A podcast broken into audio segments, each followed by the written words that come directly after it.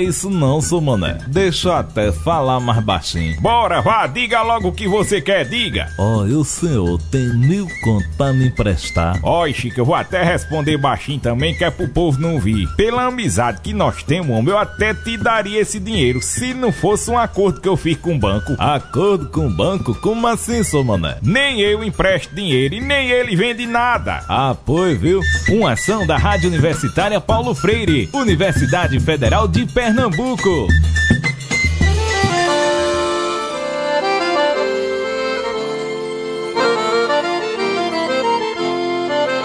Flor da terra, do sol, a berço esplêndido dos guerreiros da tribo Cariri. Sou teu filho e ao teu calor cresci, amei, sonhei e vivi. Ao seu da serra entre os canaviais. Quem já te viu, ó, oh, não te esquece mais. Pra te exaltar, ó flor do Brasil, hei de te cantar, meu grado gentil. Coração do Ceará, comigo a nação te cantará. No teu céu, linda brilha estrela fugida que há cem anos norteia teu porvir. Grato amado, idolatrado, teu destino has de seguir. Grande e forte como nosso verde mar, bendita sejas, ó terra de Alencar. Para te exaltar, ó flor do Brasil, de te cantar, meu prato gentil ó coração do Ceará. Comigo a nação te cantará.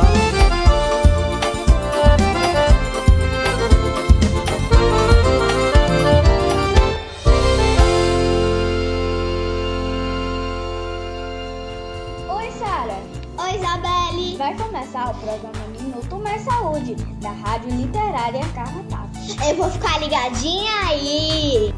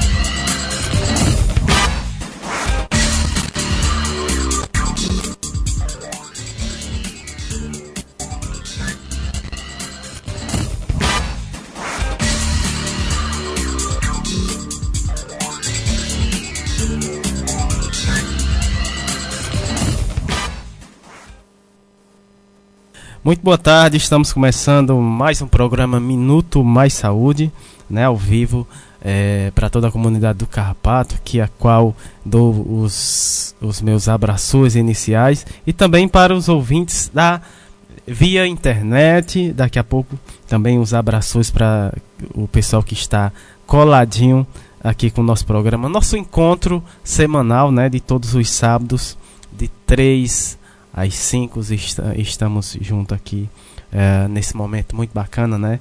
A qual a gente troca informações, né? Que são valiosas para vocês ouvintes.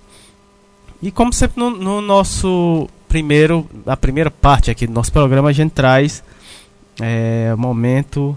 Vai falar, Érica. Antes, né? Vamos saudar aqui. É, muito boa tarde, Érica. Hoje ela está aqui no nosso estúdio. Boa tarde, Samuel. Boa tarde, nossos queridos ouvintes, nossos colaboradores, nossos moradores, moradoras aqui. E hoje a gente está trazendo uma novidade. Eita, né? coisa boa. É, a gente está sempre procurando é, se reinventar, se refazer, se reconstruir. A gente já vai fazer um ano de programação. É, quando eu fecho o olho, eu me vejo no meu primeiro contato com Samuel, bem tímida, dizendo: me dê um espaço para o programa, para a gente criar um programa de rádio, né? E ele embarcou nessa minha loucura sã, né? Porque a gente precisa encontrar loucos como a gente para a gente poder Com fazer certeza. grandes transformações, Verdade. né? Se eu fosse muito normal, muita coisa não acontecia. Então, deixa eu ser, deixa eu me permitir viver essa minha loucura. Mas uma loucura que a gente tem que ter a amorosidade, o afeto e o desejo de mudanças, né? E a surpresa para o mês de hoje, de, de março, não só com relação ao tema que a gente vai trabalhar, que é o empoderamento feminino e a saúde da mulher, mas a gente está renovando parcerias, agregando pessoas né, a, esse, a essa construção que a gente chama coletivo, uma rede colaborativa que hoje o programa vem agregando em várias partes desse país, a gente pode dizer assim. Mas a gente também tem parcerias locais e, e, e, e às vezes nesses encontros que a gente é presenteada com, com possibilidades, né? É, a surpresa para as mulheres hoje aqui da nossa comunidade é que a gente vai fazer um sorteio. A gente conseguiu um brinde de uma loja local que se chama Empório Lingerie. Muito lindo, por sinal. Né? né? Samuel já olhou. Como diz aqui, já foi curiar, é, espiar. E aí a gente quer que ao longo dos... Nós temos três blocos, é, que as mulheres liguem para o nosso telefone, que é qual, Samuel? Pois é, você que, que queira participar né, da, desse, sorteio. desse sorteio, você manda mensagem para o número 2156 2939. 2156 2939. Lembrando que é mensagem de voz, né? Tem que é mensagem de voz e tem uma pergunta tem uma a pergunta ser respondida. É, o que é o SUS para você? Então você vai liga para a rádio, responde o que é o SUS para você. A gente vai anotar os nomes das Sim. participantes. Ao final do nosso terceiro bloco, a gente vai fazer um sorteio e a sorteada terá que vir aqui para a rádio, porque a gente quer fotografar, quer postar nas redes, quer que marque o nosso colaborador, patrocinador, que é a Empório Lingerie. E aqui vai meu alô e meu abraço para Milena, para Ale, que está lá nos ouvindo, né? Então, assim, é de um encontro que a gente promove afetos, né? E a gente pode sim estar tá promovendo outras parcerias. Então, elas, elas nos doaram dois brindes. O primeiro brinde é para o primeiro programa do mês, que é hoje. E o próximo brinde a gente vai sortear no outro programa, que é dia 13. E mais Olha brindes só, vão vir. Rapaz, mas precisamos maravilha. da participação das mulheres, né? Esse é um mês que a gente dedica, não só esse mês, minha gente, ser mulher, a gente está comemorando a nossa vida né, todos os dias, porque a gente está nessa luta a luta do dia a dia da casa, né? Muita gente diz, ah, a mulher trabalha só em casa. Não é trabalhar só em casa, não.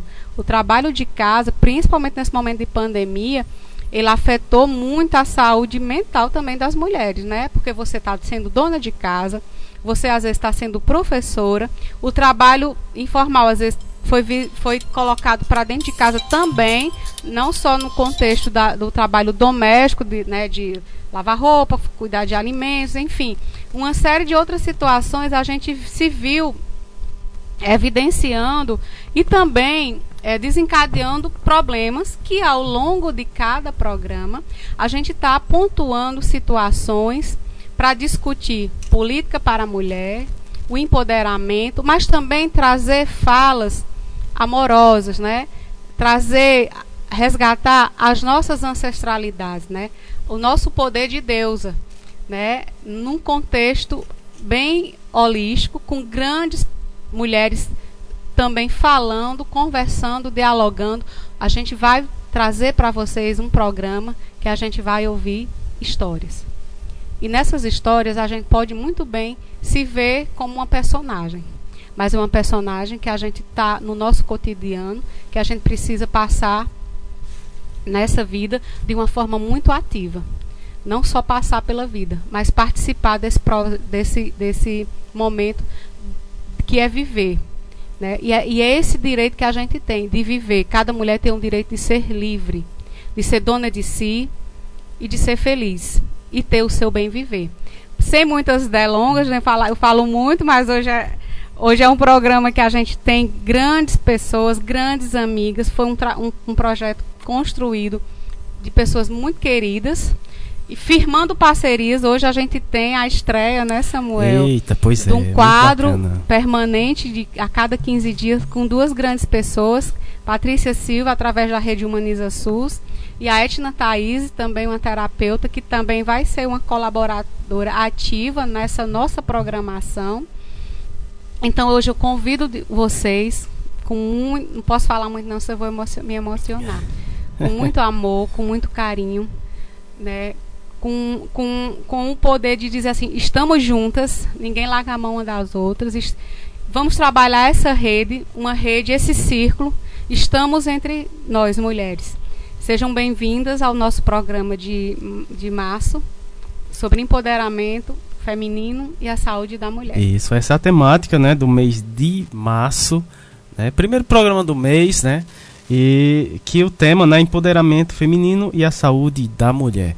Daqui a pouco a gente vai é, ver quem são as convidadas de hoje, né, do nosso programa. Antes a gente vai é, para o momento utilidade pública aqui no nosso programa.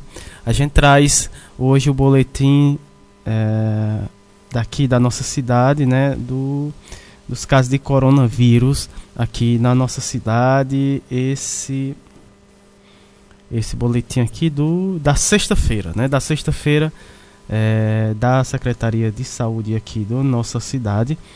Uh, total de casos confirmados: 10.015 é, casos, recuperados 9.522, óbito, óbitos na nossa cidade 129, né? Teve um aumento preocupante, na verdade estamos tendo um aumento preocupante, né, em todos, tanto em, em, em, relação aos casos como morte, né? É, é, é, é realmente alarmante né, a situação que a gente encontra aqui no nosso país e, e em todas as cidades. Né? Então, vamos manter os devidos cuidados né, para evitar que, que essa doença ela se, se espalhe ainda mais, né? Que tem a, a, a as novas cepas, né, né, Erika? Que aí elas são, são até mais agressivas agressiva do que uh, as, as, as primeiras, né? E, e outra coisa importante, pessoal, é assim, a gente não está inventando a roda, a gente está dando continuidade aos cuidados que a gente, há um ano atrás, é, a gente vem falando, mas a gente precisa estar tá, tá observando e vendo a mudança que as pessoas precisam fazer. Algumas adotaram, algumas já internalizaram esse processo, já acataram, já decidiram, mas isso é uma, é uma é, essas mudanças elas precisam ser para todos, porque quando eu me cuido, eu cuido do outro. Né? Eu, não, eu não posso é, é, banalizar a, a doença, porque ah, fulano não teve aqui, não, não sentiu nada. Mas não é dessa forma. Né? Tá aí os números, né? eu não gosto nem de falar de números, porque são vidas, são pessoas, é né? E a gente precisa continuar, né, essa luta contra a, a, a, a própria doença. A gente não tem vacina para todo mundo, infelizmente, mas a gente luta para que tenha esse direito. A gente precisa estar tá nesse cotidiano das pessoas, no nosso cotidiano, indo na bodega, usar o álcool gel, né?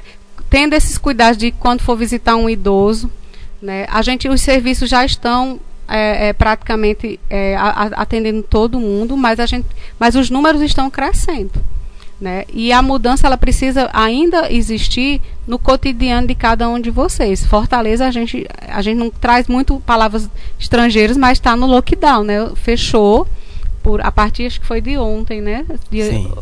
E assim, aí muita gente fala, e aqui o que é que vai acontecer no interior?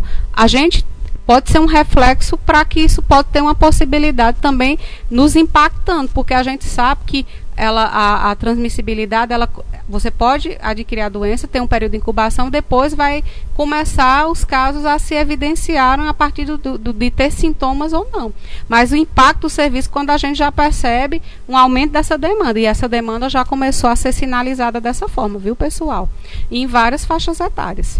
Tá? E com sintomas que vão além dos sintomas respiratórios. É uma coisa que a gente sempre está tá colocando para os nossos usuários isso. Não se, não se, se veja só no sentido do, do sintoma só, só respiratório, né? Mas vamos de programa, Samu? Vamos de programa. Daqui a pouco o, vamos para os abraços. E agora a gente vai para os nossos convidados, as nossas convidadas do programa de hoje. Está mais que especial. Uh, primeiro bloco, atualidades e pandemia. Vamos ter a participação né, da Verônica Isidora, mais uma vez aqui no nosso programa. Ela já é exatamente de casa, né? Uh, um grande abraço para a Verônica. Uh, ela que é militante da Frente de Mulheres do Cariri e coordenação do 8 de março de 2021. Professora aqui da cidade de Crato. Grande figura aqui da nossa cidade, viu? Por sinal. É, Franciele, na sequência a gente vai ter também a fala da Franciele da Silva Félix. Ela que é especialista em políticas públicas em saúde coletiva psicóloga do, do Centro de Referência da Mulher, aqui também na nossa cidade de Crato. Ah, o tema da fala dela, as razões que fazem as, a mulher permanecer é, em relacionamentos abusivos e a, e a rede de enfrentamento à violência doméstica. Na sequência, uh, ainda no primeiro bloco, vamos ter a fala da Adriana Simão, Simeão, perdão, Uh, ela que é socióloga, professora universitária da Universidade Regional do Cariri, doutora em educação e facilitadora de círculos de mulheres e vivências do xamanismo. Possui formação é, na metodologia de auto autoconhecimento e autotransformação perf, perf, perf work né? Uh, aqui também na nossa cidade de Crato. Partindo para o segundo bloco, saúde, bem-estar e educação.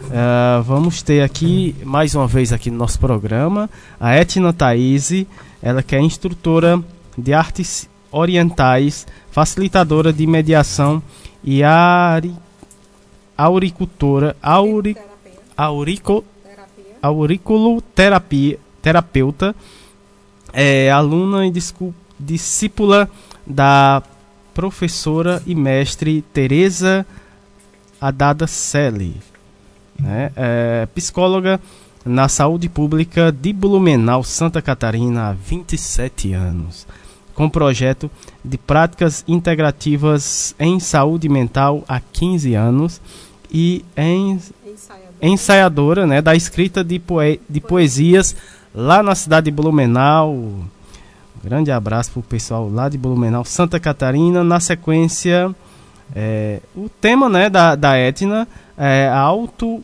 o, o autocuidado no despertar do feminismo. Feminino. Do feminino, perdão. Ah, na sequência, vamos ter a fala da professora e doutora né, Grace Alencar Albuquerque, Albuquerque doutora em Ciências da Saúde é, pela FMABC, professora permanente do mestrado acadêmico de enfermagem e do mestrado profissional da Renasf.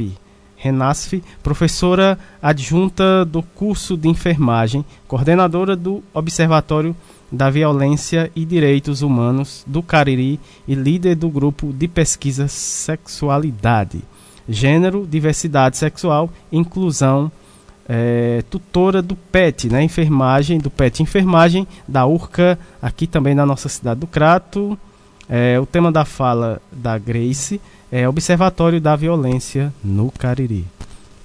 Uh, na sequência, vamos ter a fala da Mirelle Soraya, né, graduada, graduanda em Educação Física e bolsista é, do Programa Interprofissional de Saúde PET é, Saúde da Universidade Regional do Cariri Urca, é, aqui na nossa cidade. Ela vai falar sobre o primeiro, primeiro simpósio caririense sobre educação e prática inter, interprofissional em saúde. No terceiro bloco, arte, cultura, prosa e poesia, é, vamos ter a fala da Luciana Bessa, né, ela que é doutoranda em letra pela pela mesma instituição uh, em 2020.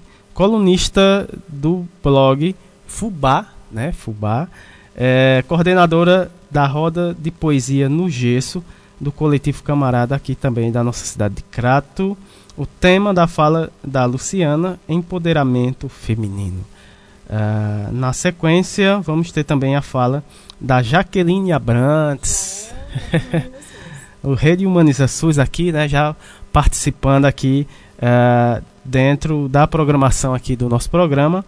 É, a, Jaque, a Jaqueline Abrantes, né, ela que é pa participante da Rede Humaniza SUS, doutora em Ciências Sociais, mestre em enfermagem pela Universidade Federal do Rio Grande do Norte, enfermeira da Secretaria Municipal de Saúde de Natal do Rio Grande do Norte. O tema, claro, da fala dela, Preces ao Vento, relato de uma visita na estratégia saúde da família. Né? Esses são os nossos convidados de hoje.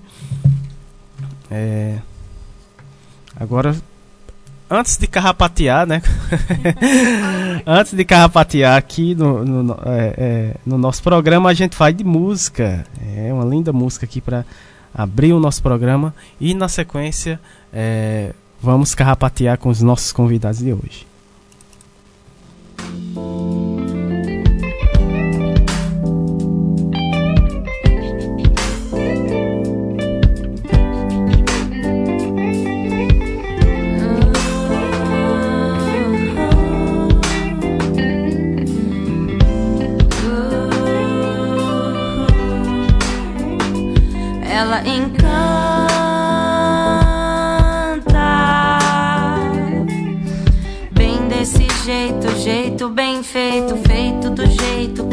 Bem quis e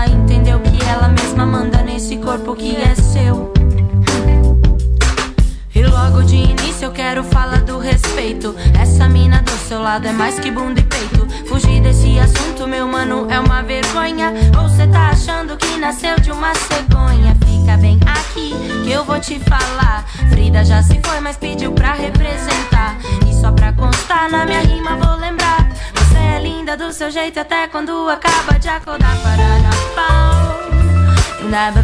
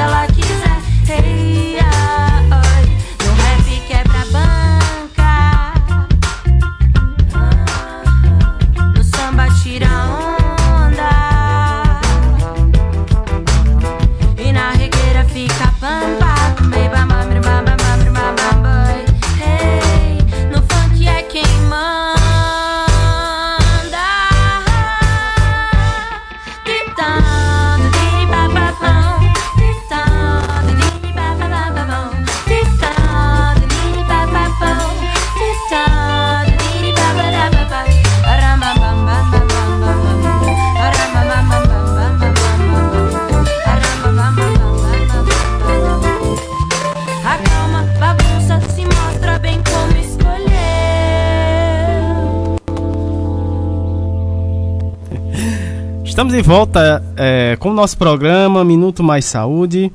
Uh, é, agora vamos.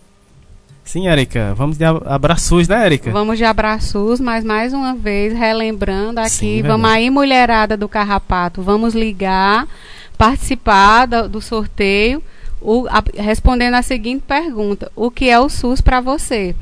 É, qual é o telefone, SAMU? 2156 2939 2156 29 20 29 39 DDD 88. Lembrando que esse número é o WhatsApp também. E eu vou, eu vou disponibilizar mais outro número, né? Quem quiser participar, ou 9802 4924. Liga, participa, responde a pergunta. A gente vai anotar os, a sua participação, seu nome. Ao final do bloco 3, a gente faz o sorteio e você vem buscar o seu brinde aqui agora na rádio. É, exatamente. E a pergunta, qual é a pergunta que o pessoal está tá me perguntando aqui? Já estão. Olha, já, já tem curiosos. gente perguntando é, por que você usa o SUS. Exatamente. Aliás, então... o que é o SUS para você? o que é o SUS para vocês? Essa é a pergunta é, premiada de hoje. Então, hoje, é, vocês ouvintes, não vai só é, é, ouvir a, o nosso encontro de hoje, mas também participar né, do nosso encontro. É, agora vamos carrapatear, né, como diz é, os nossos colaboradores. Mas antes vamos, vamos de abraços, né? Vamos de abraços uh, iniciais aqui para nossos colaboradores, amigos e, e, toda a turma que está coladinha com o nosso programa de hoje. Iniciando aqui, é, abraços para Simone Leite, Movimento SUS nas ruas. Também para Patrícia Silva, Rede Humaniza SUS. Daqui a pouco a Rede Humaniza SUS aqui no nosso programa. Você vai saber um pouquinho o que é a Rede Humaniza SUS. É, abraços para Lohane Solando, Rede Precisa, professor Ricardo Cecim, lá em Porto Alegre. É, Jaqueline Abrantes, um grande abraço. Jaqueline que vai estar no nosso programa hoje também, participando a, a Paula Érica também, Elias José lá no, em Fortaleza, um grande abraço para Elias, Sérgio Aragá que tá coladinho com o nosso programa, já já uh, uh, o Sérgio, a gente vai carrapatear.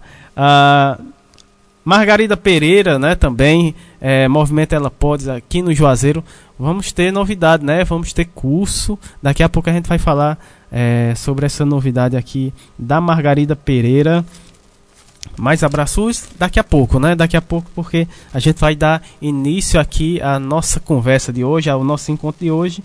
E a primeira convidada, né, aqui para a gente carrapatear hoje, é, no bloco 1, Atualidades e Pandemia, vamos ter a fala da nossa querida Verônica Isidoro, militante da Frente das Mulheres, de Mulheres do Cariri, coordenadora do 8 de março 2021, professora aqui da cidade de Crato, né? Uh, o tema da fala dela é campanha 8 de março de 2021, Mulheres na Luta pela Vida. Então seja bem-vinda aqui mais uma vez uh, ao nosso programa Verônica.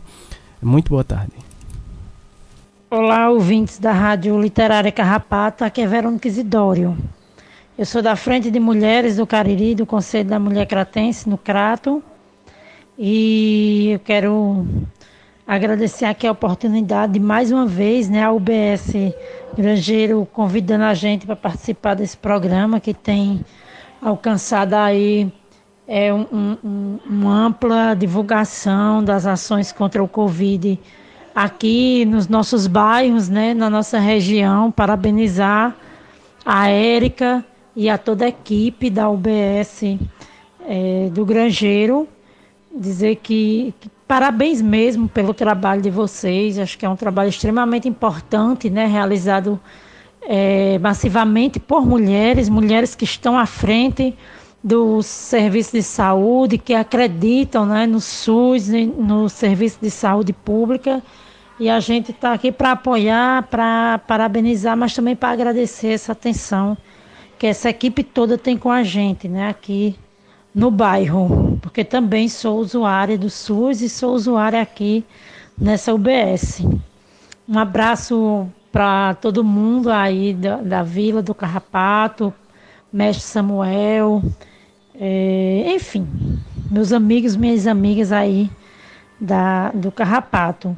E hoje a gente está aqui também para conversar um pouco, né? Nós estamos aí na, na semana, da, é, iniciando a Semana da Mulher. Segunda-feira, dia 8, é o Dia Internacional de Luta das Mulheres.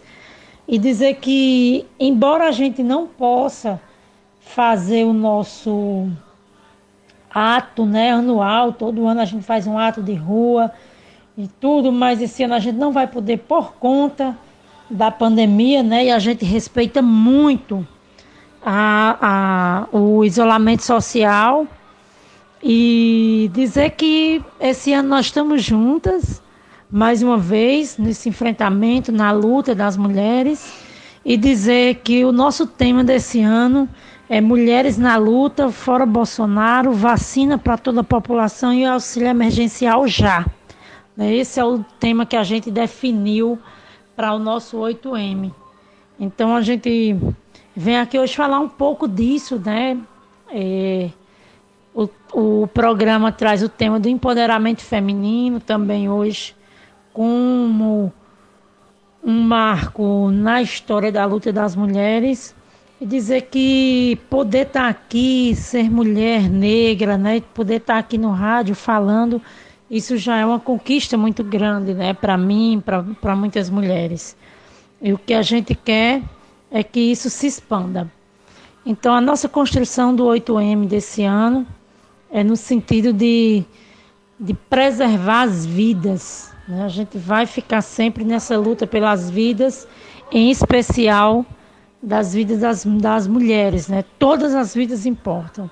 Mas é preciso a gente dizer que durante a pandemia as mulheres foram as mais afetadas negativamente pela, pelos efeitos é, da pandemia. Aqui no estado do Ceará, minha gente, é preciso a gente registrar que, que o, a violência contra a mulher aumentou em 220%. Isso é, é um absurdo, né? um número muito alto. O Cariri terminou 2020 com 32 mulheres assassinadas né? Isso para nós é uma dor muito grande, corta a alma da gente também, a gente que está à frente da luta, mas principalmente as famílias né, que são interrompidas, as vidas que são interrompidas, as famílias que são é, colocadas em situação de, de, de tristeza, de, de perdas muito grandes. E, e a nossa luta esse ano foi isso, né? Procurar canais de denúncia mais eficientes durante a pandemia, é, lutar para que essa violência ela diminuísse pelo menos, né? A gente quer que acabe, mas a nossa luta é para que acabe, mas a gente tem, tem tentado pelo menos diminuir. A pobreza se alastra pelo país de uma, de uma forma como a gente nunca viu. Né? É, há muitos anos, aliás, não se vê a pobreza se alastrando pelo país, a quantidade de pessoas pedindo nas portas, nas ruas, nos sinais, a quantidade de, de moradores de rua que aumenta a cada dia. E o, isso é um efeito também do corte do auxílio emergencial. Por isso a nossa luta pela, pelo retorno do auxílio emergencial no valor de 600 reais, porque é mínimo, né? o mínimo que uma família pode receber é, numa situação dessa. Então a gente tem tentado dialogar aí com o poder público, tanto no estado como nos municípios, no sentido de dizer que é necessário que essas vidas sejam preservadas, sejam respeitadas e que tenha que as pessoas tenham qualidade para viver. E eu acho que é um, é um, pouco isso né, que a gente tem para dizer. Mas o grande lance desse ano da nossa ação do 8M é uma, uma grande campanha de arrecadação de alimentos, de produtos de limpeza e higiene pessoal. Então, 8M são mais de 27 organizações é, parceiras, né, construindo essa grande luta, né? E esse ano a gente quer fazer sim uma grande campanha de doação, de arrecadação, aliás, desculpa, de arrecadação de alimentos, produtos de higiene pessoal e produtos de limpeza, né, para minimamente atender algumas famílias. Lembrando que a nossa prioridade é sempre famílias que têm mulheres que são chefes de família, né, mães solo, também as mulheres do sistema prisional, comunidades quilombolas, famílias com vulnerabilidade social extrema, É uma pena que a gente não pode atender todo mundo, mas a gente vai tentando auxiliar no que pode. Então a gente organizou uns canais de doação, queria que, que vocês também prestassem atenção, né? A gente tem o um Instagram do 8M 2021, é, 8M Cariri 2021. Você vai lá no Instagram e lá você vai ter todas as informações. Mas nós estamos com pontos de coleta, né? De doação em Crato, Juazeiro e Barbalha.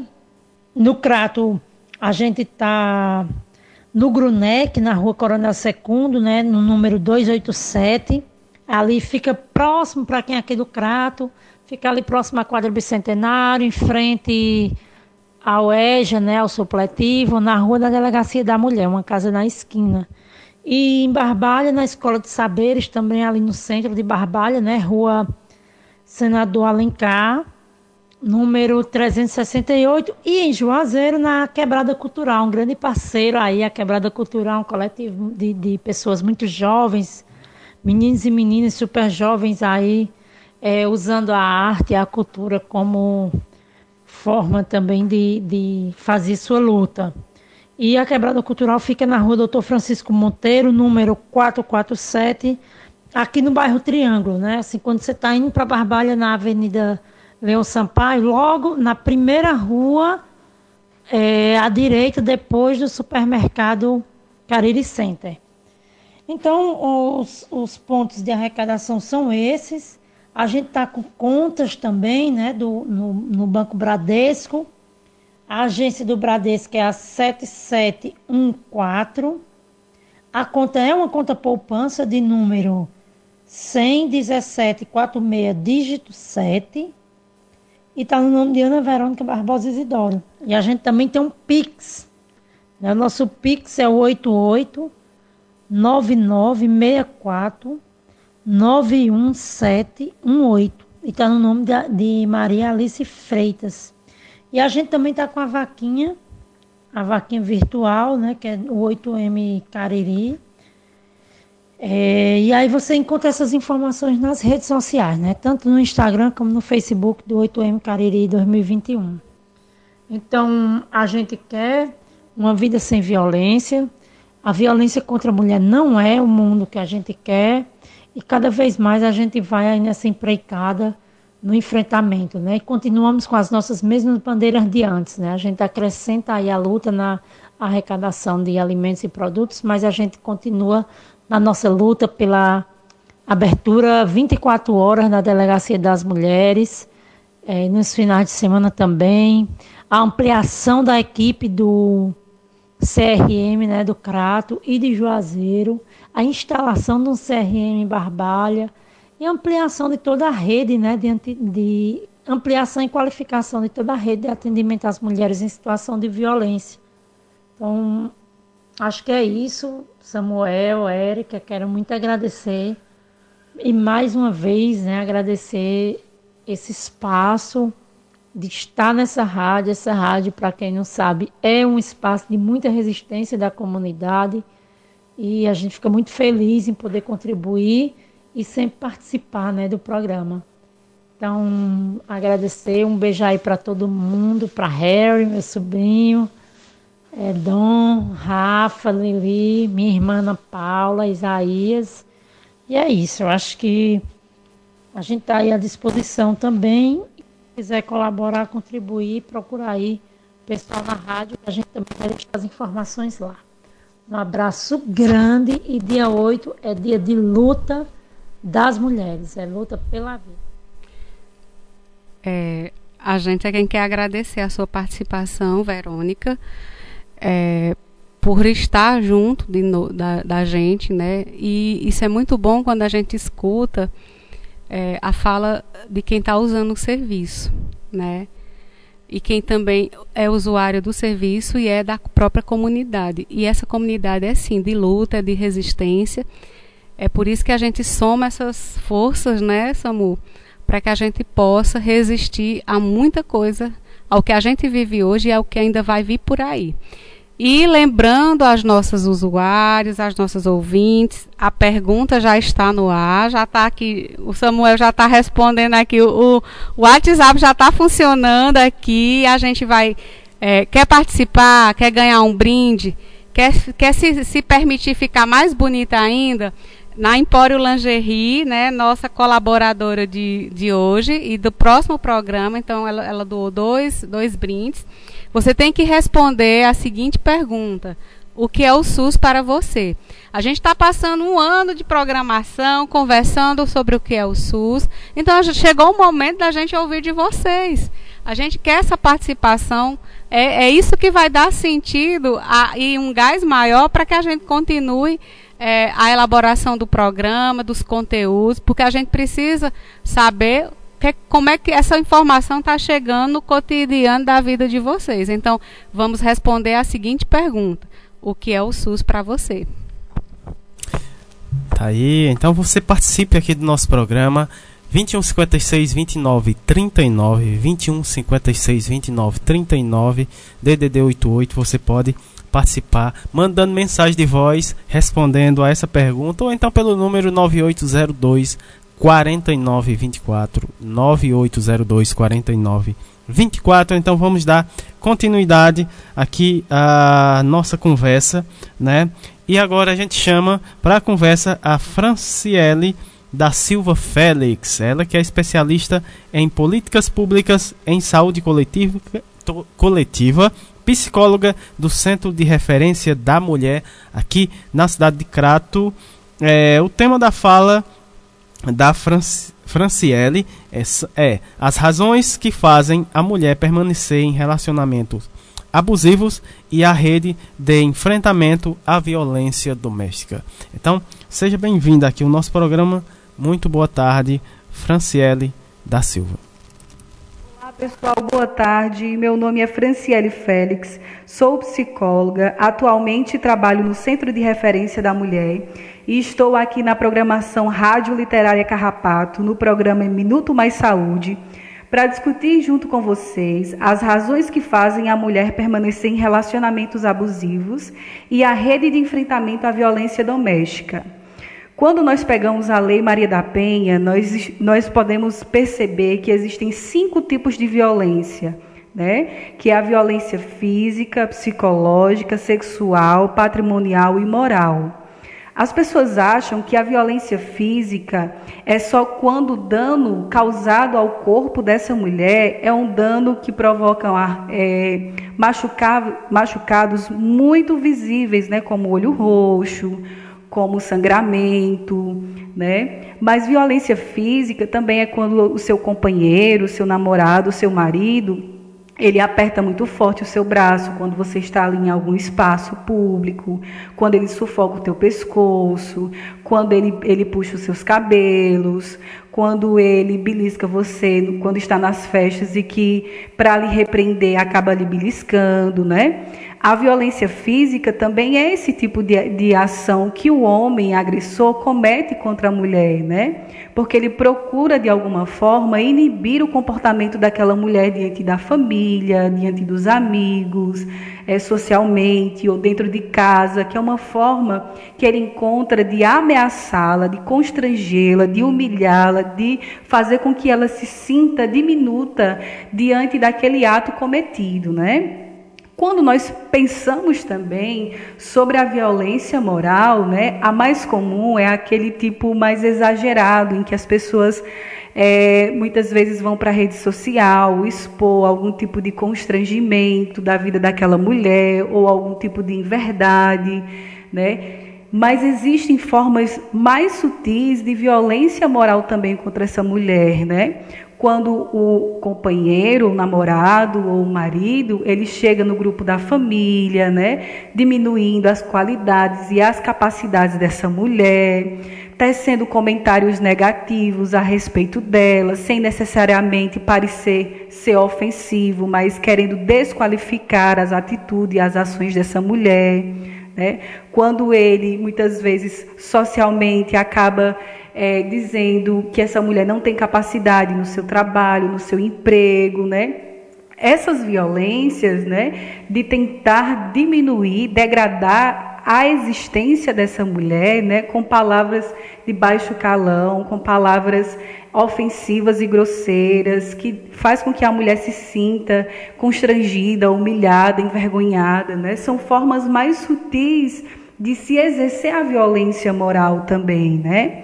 Quando nós pensamos a violência sexual dentro das relações, né, de namoro, de casamento, de companheirismo, a gente pensa que a violência sexual é só aquele ato, né, é, brutal ou aquele ato de uma forma violenta, mas quando a mulher ela mesmo se negando a ter relação sexual, o homem insiste, muitas vezes insiste, acaba insistindo muito, ou querendo manipular a situação, ou querendo constranger essa mulher, ou quando ele fala, por exemplo, que essa mulher de repente não quer ter relação porque tem um outro companheiro, isso também é uma violência sexual, porque ela não quer cometer, ela não quer o ato sexual, mas acaba cedendo por conta da insistência, por conta da forma como ela é manipulada para ceder naquele momento, né?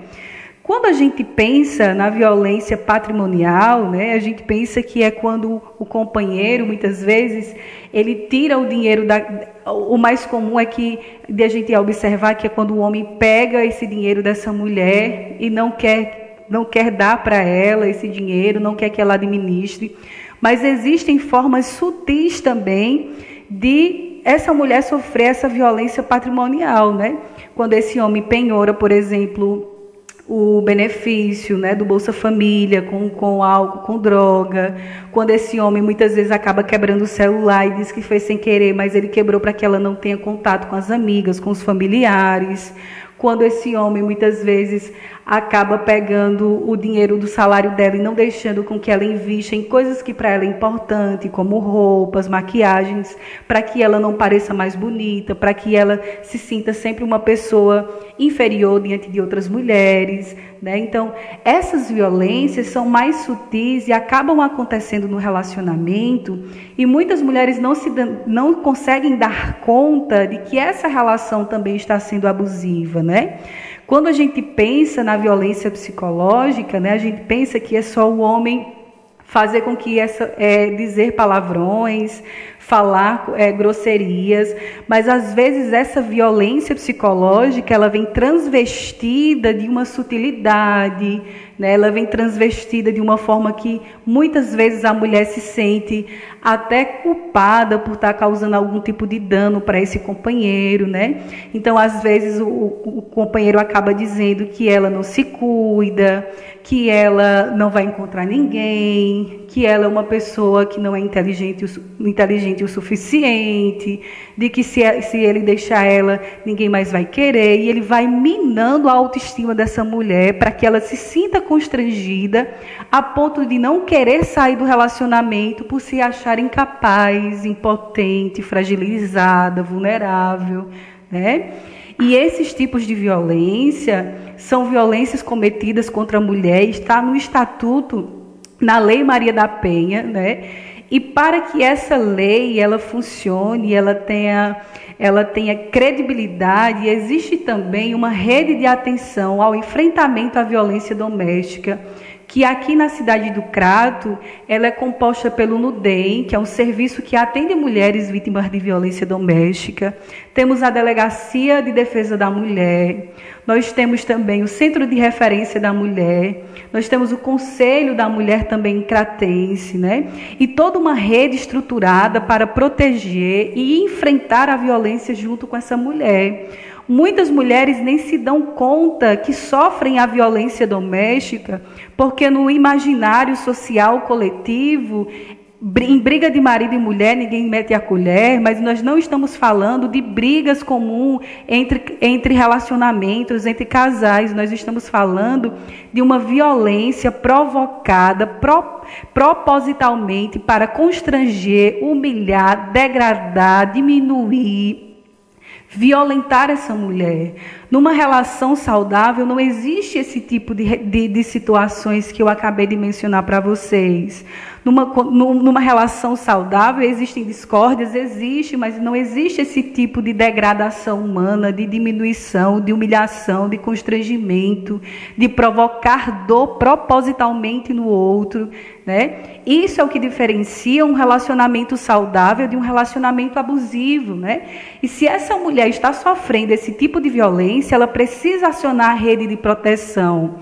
Caso você não tenha, não more perto de uma delegacia, não more perto do centro de, de referência, procura o postinho de saúde do teu bairro, procura o CRAS de referência, procura uma amiga para te acompanhar até a delegacia, procura conversar com tua família a respeito disso, porque a mulher, quanto mais solitária ela estiver, quanto mais distante da rede de afeto ela estiver, mais vulnerável ela está à violência doméstica.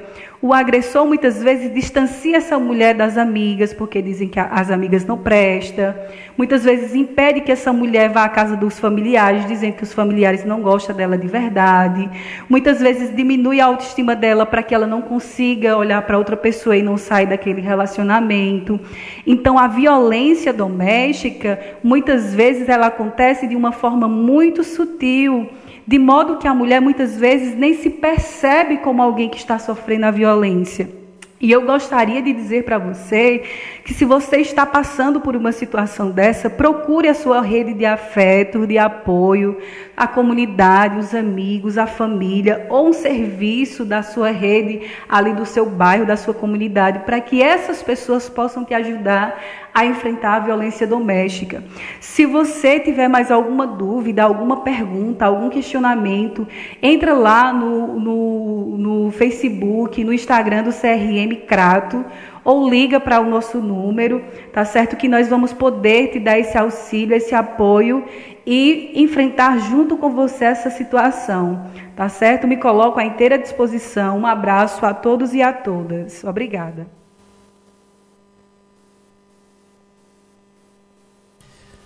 Tá aí, né? Tivemos a participação, né, a fala, né, da Franciele, né? Ela que falou aqui no nosso primeiro bloco. Né, a gente agradece mais. Opa, obrigado. A gente agradece a participação né, dela trazendo essa informação aqui importante, falando sobre as razões que fazem as mulheres permanecerem em relacionamentos abusivos e rede e a rede né, de enfrentamento à violência doméstica. Então é importante, importantíssimo essas informações, né, é, repassada pela, pela Franciele é, é, da Silva Félix. Né, ela também falou sobre a importância né, da rede de enfrentamento à violência. É importante que se fale sobre isso porque para as mulheres saberem que tem apoio, né, que você tem apoio é, para esse enfrentamento. Né? Então a gente agradece mais a Franciele é, que participou aqui do nosso programa, dando continuidade tem um endereço? O nosso, o nosso centro de referência da mulher, ele fica localizado na rua José Carvalho, 376. Fica ali atrás da Igreja da Sé. Então, ela, ela é de fácil localização. É, você vai ser atendido por outras mulheres, né, para te dar apoio, para te dar é, essa assistência, não só técnica, né, mas as, eu conheço todas as meninas que trabalham lá. E um abraço para a Audilene, que é a, a, coordenadora. E lembrando que a gente esse mês vai estar tá, sempre tá divulgando né, essas redes de apoio, as redes que, que, que, protegem as mulheres, não só a nível da nossa região, né, também tem o NUDEM.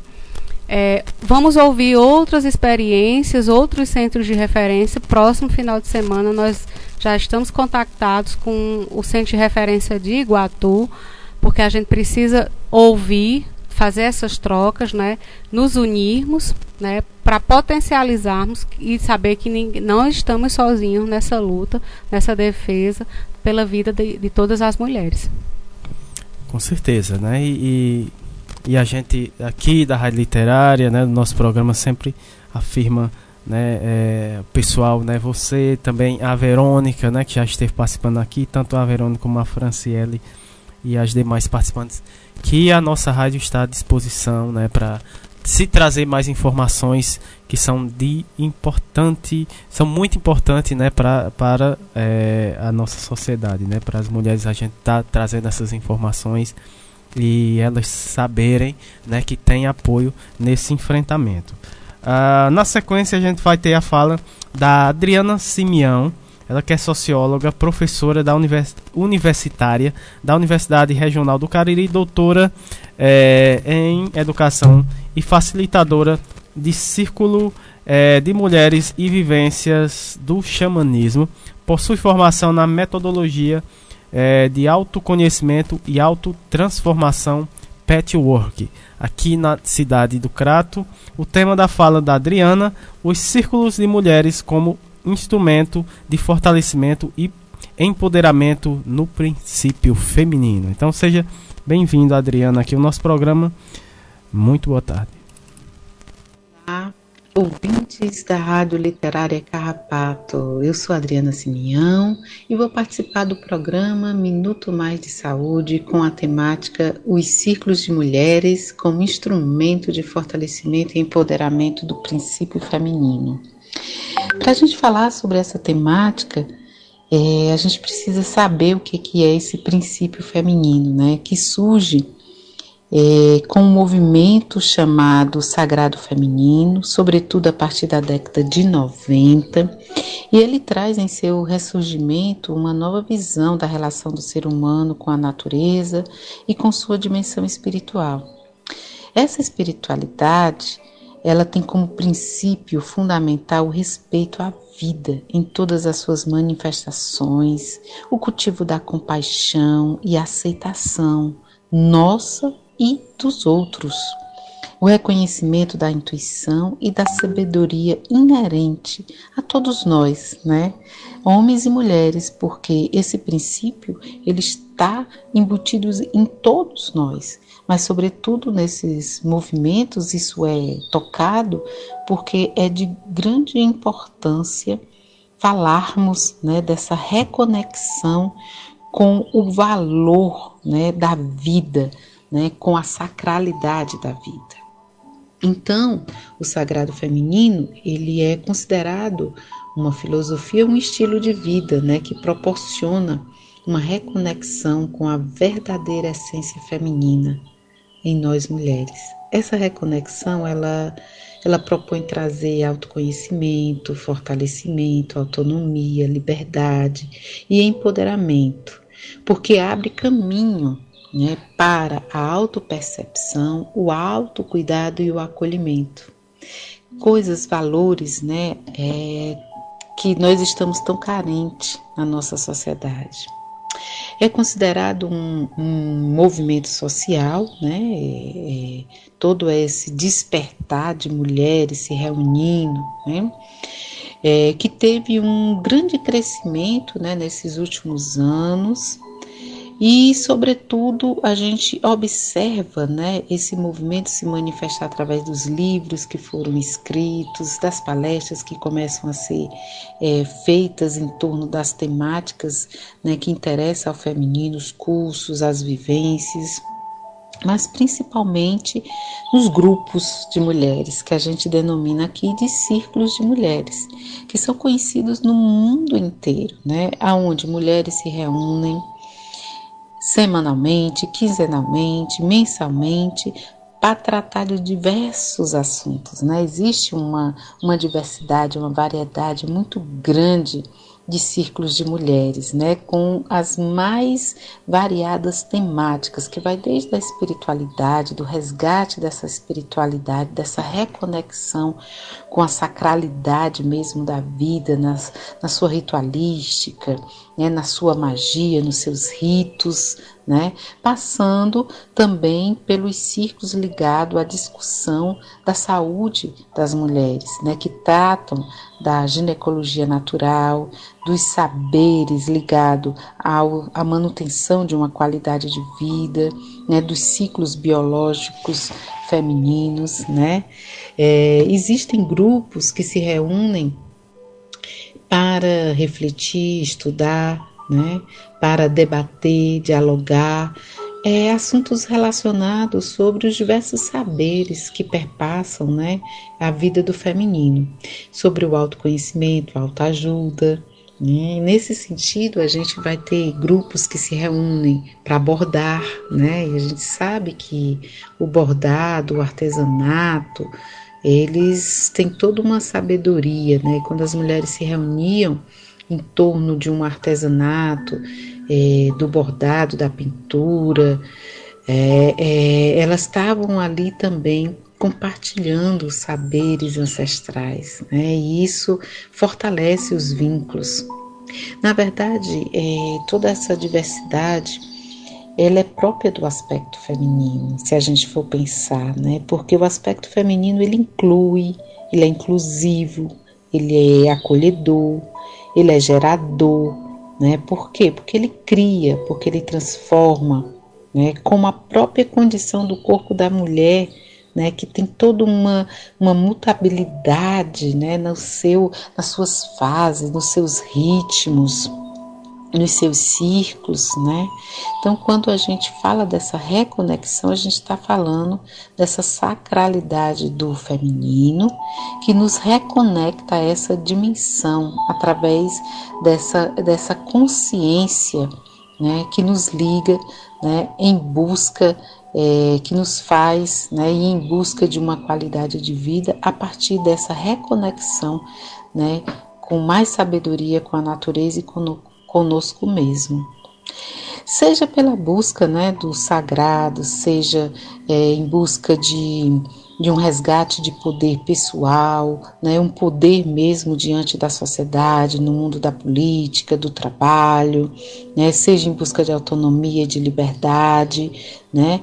Então, tudo isso que, que foi negado numa sociedade é, moderna, contemporânea, aonde é, os valores patriarcais eles destituíram né, as mulheres né, da sua é, desse valor desse lugar né, e foram cada vez mais deixando marcas né, esse apagamento da história das mulheres foi deixando marcas né, de violência de extermínio de silenciamento né, e um aspecto que é comum né, a toda essa discussão dos círculos é olhar para essa história das mulheres na sociedade, né, ver esse silenciamento, ver esse apagamento, né, desse, desse protagonismo feminino que sempre esteve aí.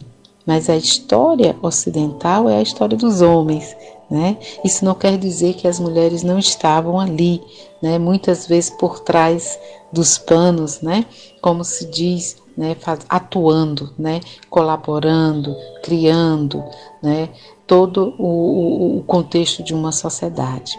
Então, é, os círculos de mulheres eles buscam isso, né, essa reconexão da natureza feminina e é, traz, desperta um chamado interior para o encontro consigo mesmo, em busca né, de um maior fortalecimento né, da sua identidade pessoal.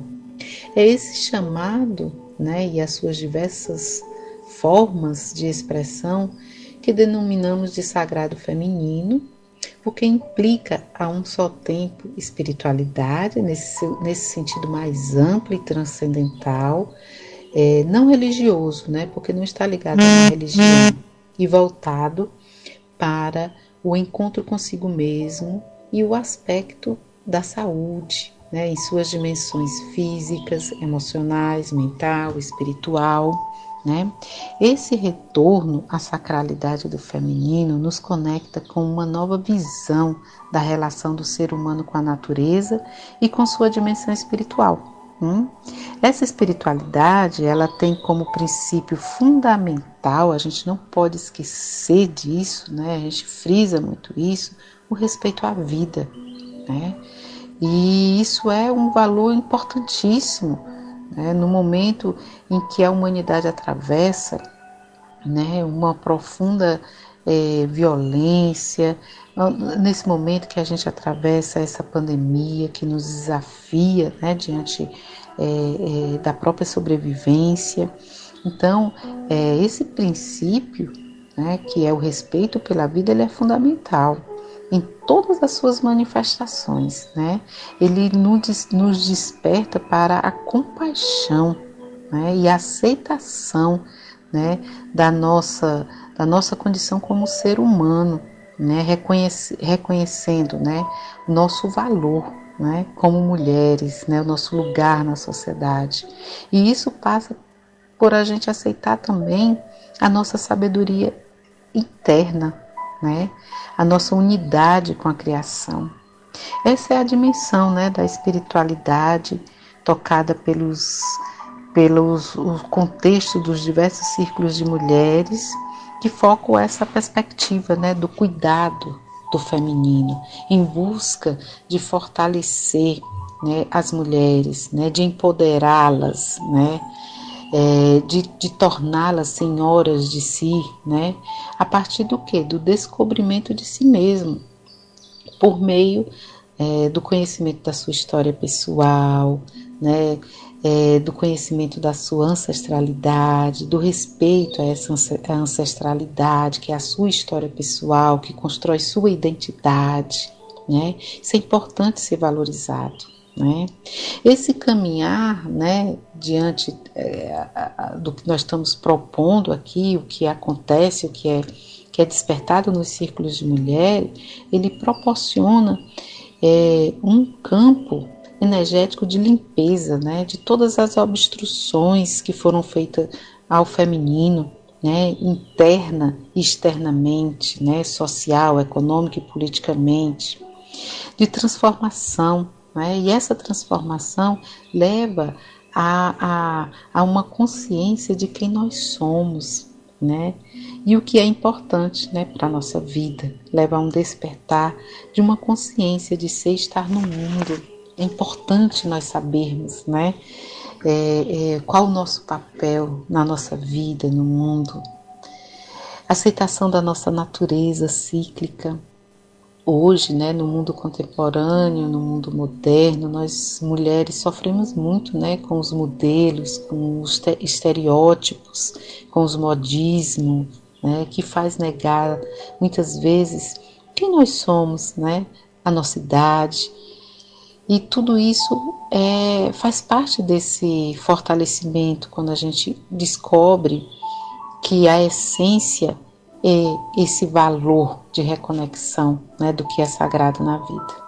Lembrando que o reconhecimento e o resgate do princípio feminino, dentro de uma cultura né, que reprimiu esse aspecto né, do feminino, tem é, uma importância no equilíbrio psicológico, né? Por isso que tantas mulheres adoecem, né? Tem depressão, ansiedade, para responder, né? A um apelo é, efêmero, né? A busca pelo corpo perfeito, né? A, a, a, a, ser a desempenhar múltiplas funções, né? Então tudo isso traz esse essa questão, né? Então essa consciência ela desperta em nós a sabedoria que vem do, do, inconsciente, da nossa natureza intuitiva, né? Portanto, nossa tarefa é conhecer essas características do feminino para aprender a ser mais, mais humanos de boa vontade, mais fraternos, mais cooperativos, né? A ter compaixão por nós mesmos, pelos outros, pelo mundo, pela nossa mãe terra. E aí quando a gente fala no princípio feminino, nós estamos falando que isso também, né, está presente na natureza do homem, né? Porque todos nós precisamos ser mais é, é, cooperativos, né, com uma sociedade de mais paz, né, de mais abundância, de mais valorização da vida e da ética. Né? É, esses são os valores né, que realmente é, estamos precisando resgatar. Essa é a grande força né, da sabedoria feminina, que a gente tanto fala e valoriza nos círculos de mulheres.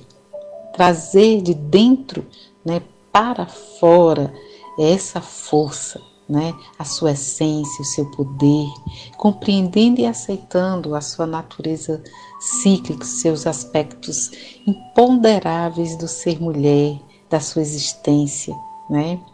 Então, tudo isso traz um respeito né, aos nossos ciclos biológicos, né, é, a, a, nossa condição, a nossa maturidade, né, inclusive os sinais da idade até a morte. Né, isso faz parte de uma sabedoria.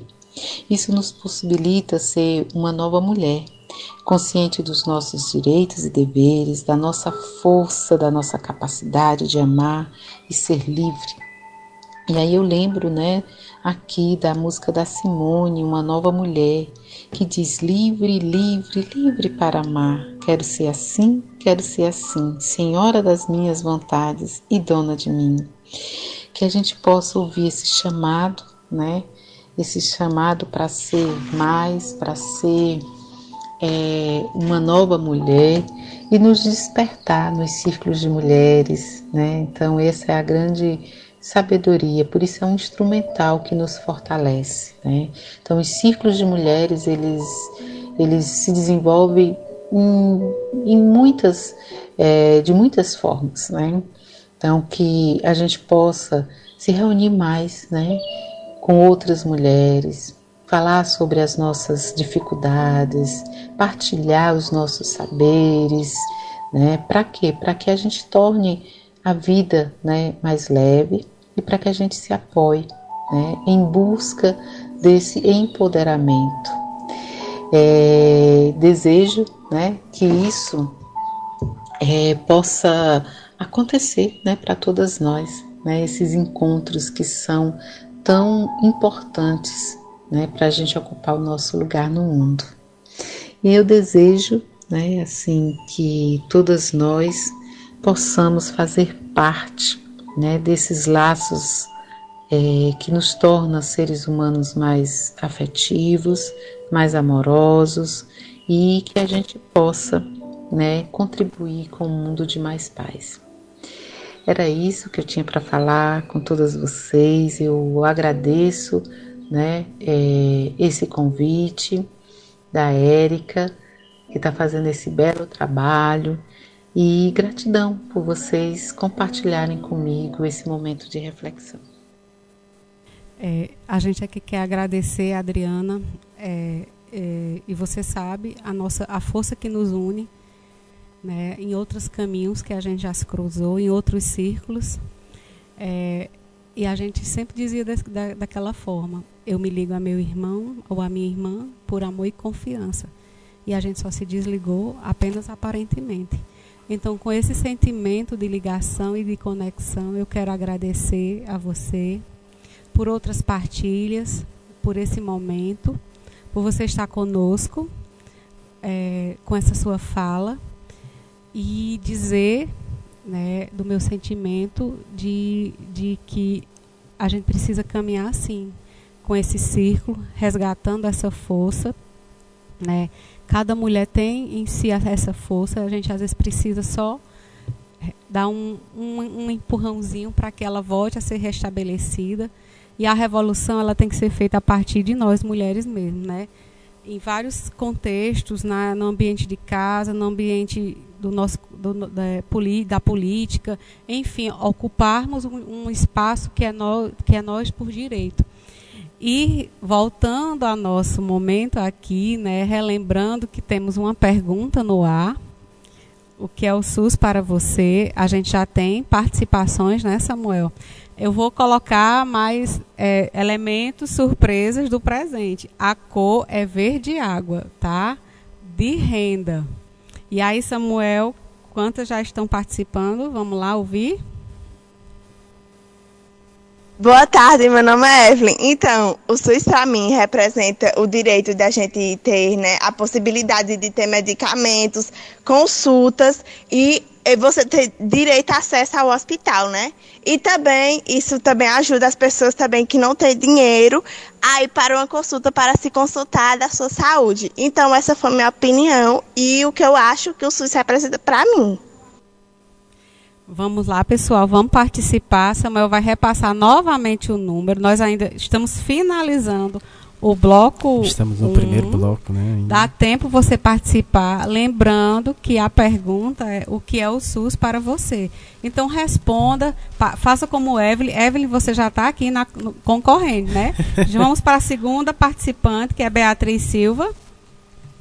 Boa tarde. Para mim, o SUS ele é um direito que garante pessoas que não têm dinheiro e que necessitam ter acesso à saúde, elas consigam. Ele garante a saúde como consultas, medicamentos, alguns tipos de tratamento e várias outras coisas que também estão dentro do SUS. Por isso que para mim o SUS é muito importante, porque ele é esse direito, né, da garantia à saúde. Apesar de todas as as questões que tem, mas o SUS é um direito muito importante que sempre deve ser ressaltado e que sempre deve ser valorizado esse direito que a gente tem. É, a gente agradece a participação da Evelyn e da Beatriz e eu vou aproveitar e mandar um alô para as nossas colaboradoras da loja Empório Lingerie. Um alô e um abraço para a Ladiane, Juliana, Regiane e a nossa querida gerente Milena. É né, uma grande parceria vai estar conosco no programa de hoje e no próximo programa com mais brindes. Vamos de seguir a programação agora, Samu? É, agora a gente encerra o primeiro bloco e como sempre, né, nosso programa, encerramento do bloco, como sempre, tem que ter música e a música de encerramento, né, do, é, é uma música muito linda que se chama Para Todas as Mulheres. Abafaram nossa voz, mas se esqueceram de que não estamos sós. Abafaram nossa voz, mas se esqueceram de que não estamos sós. Essa vai para todas as mulheres marianas, índias brancas, negras espadas indianas. Essa vai pra você que sentiu aí no peito quanto é essencial ter o mínimo respeito. Essa dor secular em algum momento há de curar. Diga sim para o fim de uma era irracional patriarcal. Abafaram nossa voz, mas se esqueceram de que não estamos sós. Abafaram nossa voz, mas se esqueceram de que não estamos sós. Então eu canto pra que em todo canto, encanto de ser livre de falar, possa chegar, não mais calar.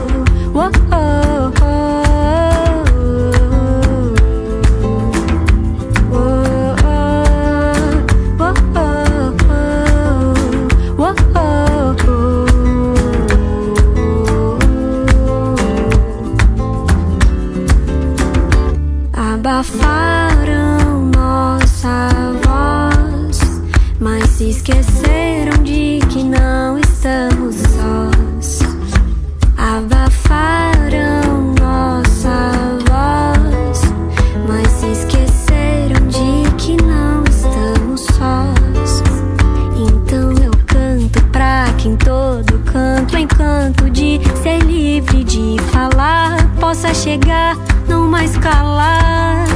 Então eu canto pra que em todo canto, encanto de ser livre de falar, possa chegar, não mais calar. Tá aí linda música para todas as mulheres, literalmente. Né? Música é dedicada para todas as mulheres. Érica? É, pessoal, a gente sempre nos bastidores a gente conversa. Aí eu fui perguntar agora, Samuel, como é que tu tá sentindo com o programa de hoje? Eu disse, você vai ter que responder isso ao vivo. Como Eita, é que você tá se sentindo tô, hoje? Eu tô Samuel? me senti sentindo muito feliz, né? Hoje o programa está muito florido. Estou me sentindo num jardim maravilhoso, florido, com essas lindas, né? Essas lindas mulheres, tanto as, as, as mulheres que nos ouvem nesse momento, também as, as mulheres que estão participando desse programa, né? Érica, Formiga aqui, né? e estou muito feliz, né? Tá muito bacana o programa de hoje. E também temos prêmio para movimentar ainda mais, né? É, estimular aí essas mulheres a participar do nosso programa. Tem mais, tem mais respostas? Temos mais, temos mais participantes aqui no nosso programa. Lembrando, você queira participar, concorrer esse lindo brinde aqui do, da Empório Lingerie. É, você liga para o. Manda mensagem de voz para o número 2156 2939 ou 9802 49 24. Qual a pergunta? Olha, pessoal, olha aí, mulherada. Você que vai, se, vai depois dessa programação, vai ter que se sentir empoderada, né? É, o que é o SUS para você? Certo? A pergunta é essa. O que é o SUS para você? Responda do seu jeito. Exatamente. Né? Aquilo que, que você aquilo da tua própria compreensão. A gente não quer ouvir é, respostas muito técnicas, não. Está sendo maravilhoso justamente por a gente estar tá ouvindo vários, vários olhares. É, e a partir desses olhares de vocês, que a gente precisa também estar tá, tá tendo esse feedback, esse retorno, para que a gente até aperfeiçoe e melhore a nossa programação, né, Samu? Né? Desde o começo a gente sempre quer ouvir a comunidade, né? que é potência, né? A gente sabe. Hoje, por sinal, ia, íamos ter o terceiro episódio do Saúde Isso. na Feira, mas todo mundo já está sabendo que su suspendemos a feira em virtude do decreto estadual. A gente espera que a gente consiga dar uma parada, pelo menos assim, na curva que está acontecendo aqui no, a nível do estado do Ceará. Os hospitais já estão com uma capacidade acima de 90%, Fortaleza já está é, com todo um, um, um, decreto um pouco mais rigoroso, a nossa cidade também, né? E a gente precisa dessa colaboração, né? Não é se aglomerar em casa não, viu, pessoal? A gente sabe também que isso às vezes acontece. Não vai para o barzinho da esquina, não vai para a bodega de João, de Mané, né? Mas traz a cerveja para casa, chama os amigos e aí se aglomera em casa. Não é dessa Exatamente. forma, né, Samu? É, a gente certeza. pede que as pessoas é, tenham esse cuidado, esse autocuidado, de, de preservar a sua saúde, mas preservar também a saúde de quem ela convive. Né? O comércio ainda não parou, a gente ainda está é, vivendo um dia de cada vez, mas precisa dessa, dessa colaboração de todos. Voltando à pergunta, vamos lá, já temos quatro participações. Tem mais. Vai, pode dizer. É, é o que é o SUS para você e vamos ouvir agora é Edilânia Ribeiro. Boa tarde, meu nome é Edilânia. Eu queria dizer que o SUS representa para mim tudo de bom, porque o SUS é tudo que a gente tem hoje em dia para ter uma saúde melhor. E o SUS para mim é nota 10. Boa tarde. Eu quero desde já parabenizar todas as mulheres da minha comunidade. Eita, coisa boa. E assim, pessoal, é, o dia 8 é um dia de luta, mas assim, a gente tem uma grande representante nordestina que nasceu nesse dia. Foi Maria Bonita. Quem não sabe vai ficar Eita, agora sabendo, né? Boa, né? Então, Maria Bonita, ela foi uma mulher à frente, né, do seu tempo, dentro do, do, do, Ela teve um papel muito importante, mas isso vai ficar, viu, Samuel, para um próximo programa. É, Maria Bonita foi é, a ah, verdadeira força dentro do cangaço, né? é, vocês só sabem disso, mas, mas se não fosse Maria Bonita, ah, Maria. Vamos lá, é, temos é, mais abraços, né, né, Erika? Longe, viu? Para longe. É, estamos, estamos longe. chegando longe, hein, pessoal? Foi um pedido, tá? Um pedido do professor. Professor Alcino, né? É. Professor Alcino que já participou do nosso programa. E, e em breve vai retornar. Em breve vai, vai retornar o nosso programa e está espalhando aí o nosso programa, a nossa programação aí, mundo afora, né? P posso dizer mundo afora. É, o primeiro abraço para a professora Marina Augusta Nicole, né?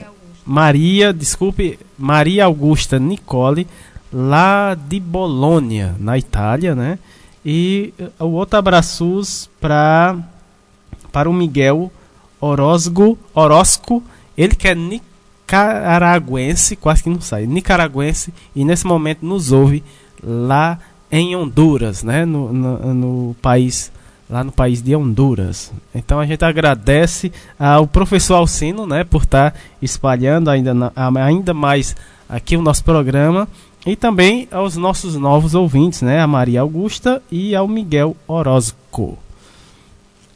Também aproveitar mandar, né, é, um abraço para é, Verônica Isidoro, ela que participou aqui, já participou, mas está na escuta do nosso programa. É, também mandar um abraço especial para sua irmã, né, a Paula Isidoro, que está fazendo aniversário hoje, né? Então, meus muitos é, feliz aniversário, né? É, muitos anos de vida, né? E agradecer aí pela audiência que está aí na escuta também e toda a sua família, né? Tá, tá na escuta do programa Minuto Mais Saúde. Vamos seguir o programa. Vamos dar sequência ao programa. Daqui a pouco mais participação né, da, da mulherada aqui no nosso programa. Por enquanto, temos mais participação aqui no bloco 2, Saúde e Bem-Estar e Educação. Vamos ter a participação dela, a Etna Thaís, né, ela que é instrutora de arte orientais, é, facilitadora de mediação, de meditação, auto auriculoterapia é, aluna e discípula da professora e mestre Teresa Adada, é, psicóloga na saúde pública lá de Blumenau, Santa Catarina, há 27 anos, com projeto de práticas integrativas em saúde mental há 16 anos, né? Ensaiadora da escrita de poesias também, lá na cidade de Blumenau é, o tema da fala da Etna é autocuidado no despertar do feminino. Então seja bem-vinda mais uma vez aqui no nosso programa. Muito boa tarde. Olá, Samuel, Érica, ouvintes da Rádio Comunitária Carrapato, de toda Crato, Ceará. Mais uma vez, uma satisfação estar com vocês, falando sobre uma temática muito interessante, que é o empoderamento feminino. Neste mês de março, que comemoramos o Dia Internacional da Mulher. Bom, eu Nesse breve momento que eu estou aqui com vocês, eu gostaria de partilhar uma experiência e gostaria de convidar a todos que estão nos escutando para que participem desse momento junto. Mulheres, homens, crianças, idosos, jovens, todas as pessoas que estiverem ao nosso alcance que quiserem. É, Afinal de contas, o empoderamento faz parte de uma coletividade. Então, eu gostaria que vocês parassem por alguns breves minutos, leve rapidamente o que estão fazendo sentado, em pé, deitado, como estiverem, coloquem diante de si as mãos de vocês com as palmas voltadas para os olhos. E olhem para as mãos de vocês. Olhem para o contorno delas. E à medida que forem olhando, vão respirando no seu ritmo. Olhem para os dedos. Comprimento, olhem para as palmas, para os traços e linhas que compõem, para a cor da pele.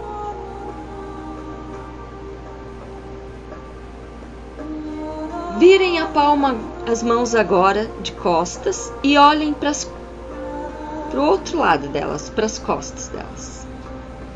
Percebam os contornos da pele desse lado da mão. O desenho dos dedos, as unhas. E à medida que vão olhando, respirem. No seu ritmo. Se vocês tiverem algum adereço, um anel, uma aliança ou mais de um, procurem observar a composição deles com o desenho da sua mão. Agora junte a mão, as mãos em palma, próximo ao peito e esfregue uma na outra.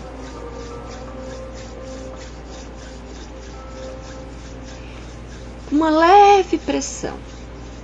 Agora esfregue as costas da mão esquerda com a mão direita. E agora esfregue as costas da mão direita com a palma da mão esquerda.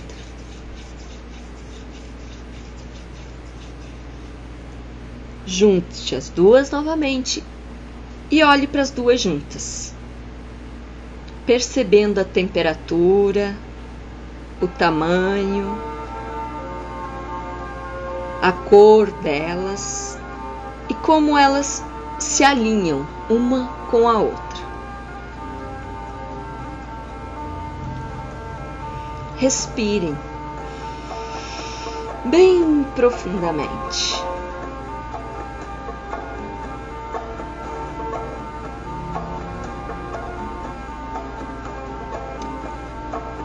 Obrigado por participarem desse momento. Existe um termo na cultura oriental que se diz Maitri. Significa acarinhar-se, cuidar-se com carinho, com bondade com compreensão.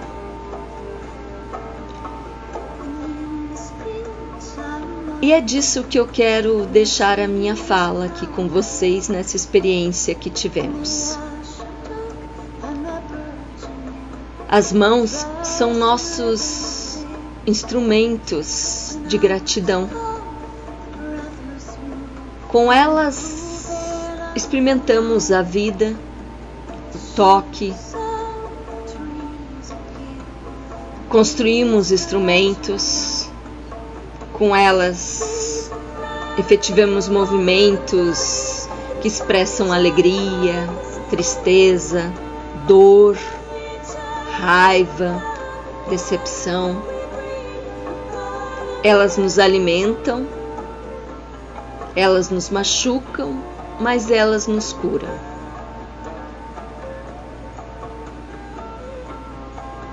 Quando nos tocamos as mãos e nos damos conta das suas formas, da sua textura, da sua temperatura, é um ato de nos conhecer, de nos cuidar. Um ato simples. No entanto, é um ato que nos deixa extremamente conscientes de uma parte do nosso corpo muito importante. Nesse momento que estamos desde 2020, onde até mesmo tocar as nossas próprias mãos exige um extremo cuidado, é necessário que tenhamos mais do que cuidado, é necessário que tenhamos um cuidado de carinho e de compreensão de como esse instrumento nos é importante. Assim é também a condição das nossas vidas. Empoderar-se de si empoderar-se de sua capacidade, empoderar-se de suas características. É o desenvolvimento do conhecimento de si mesmo, o autoconhecimento que nos dá essa condição. O empoderamento é uma situação onde a pessoa desenvolve o seu autoconhecimento e através dele contribui para uma coletividade inteira, trazendo benefícios a si e ao seu redor. E esse ao seu redor pode ser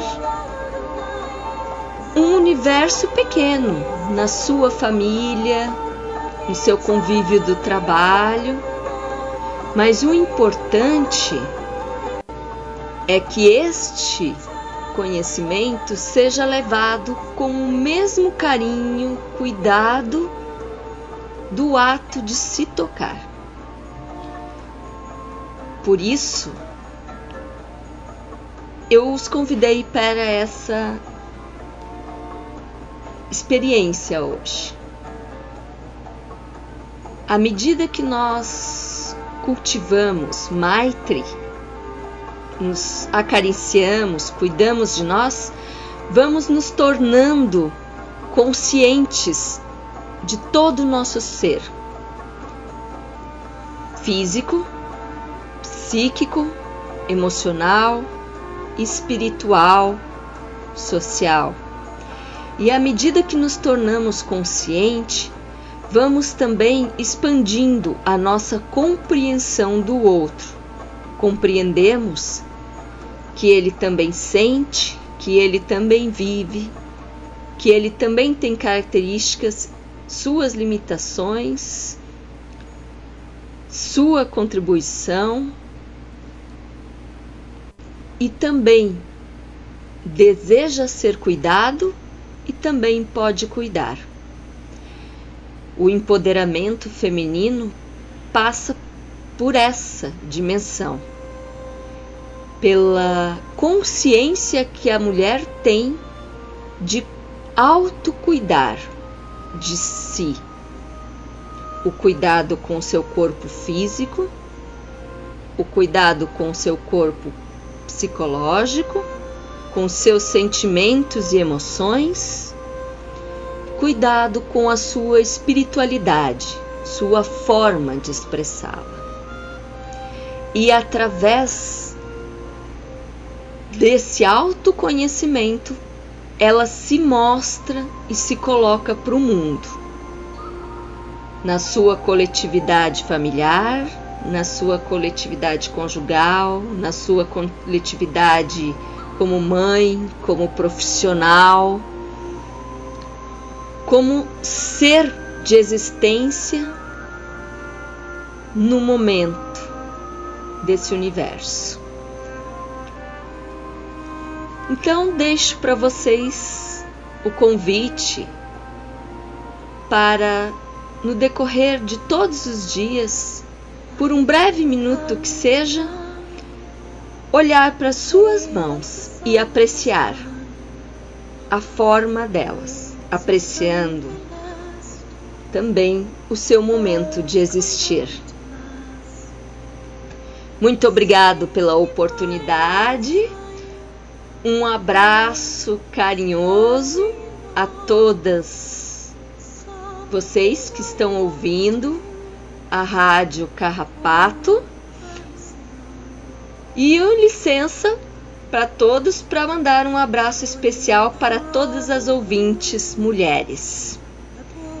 E vou pedir para o Samuel tocar uma música que eu gosto muito, que o nome da música é Fica sempre um pouco de perfume.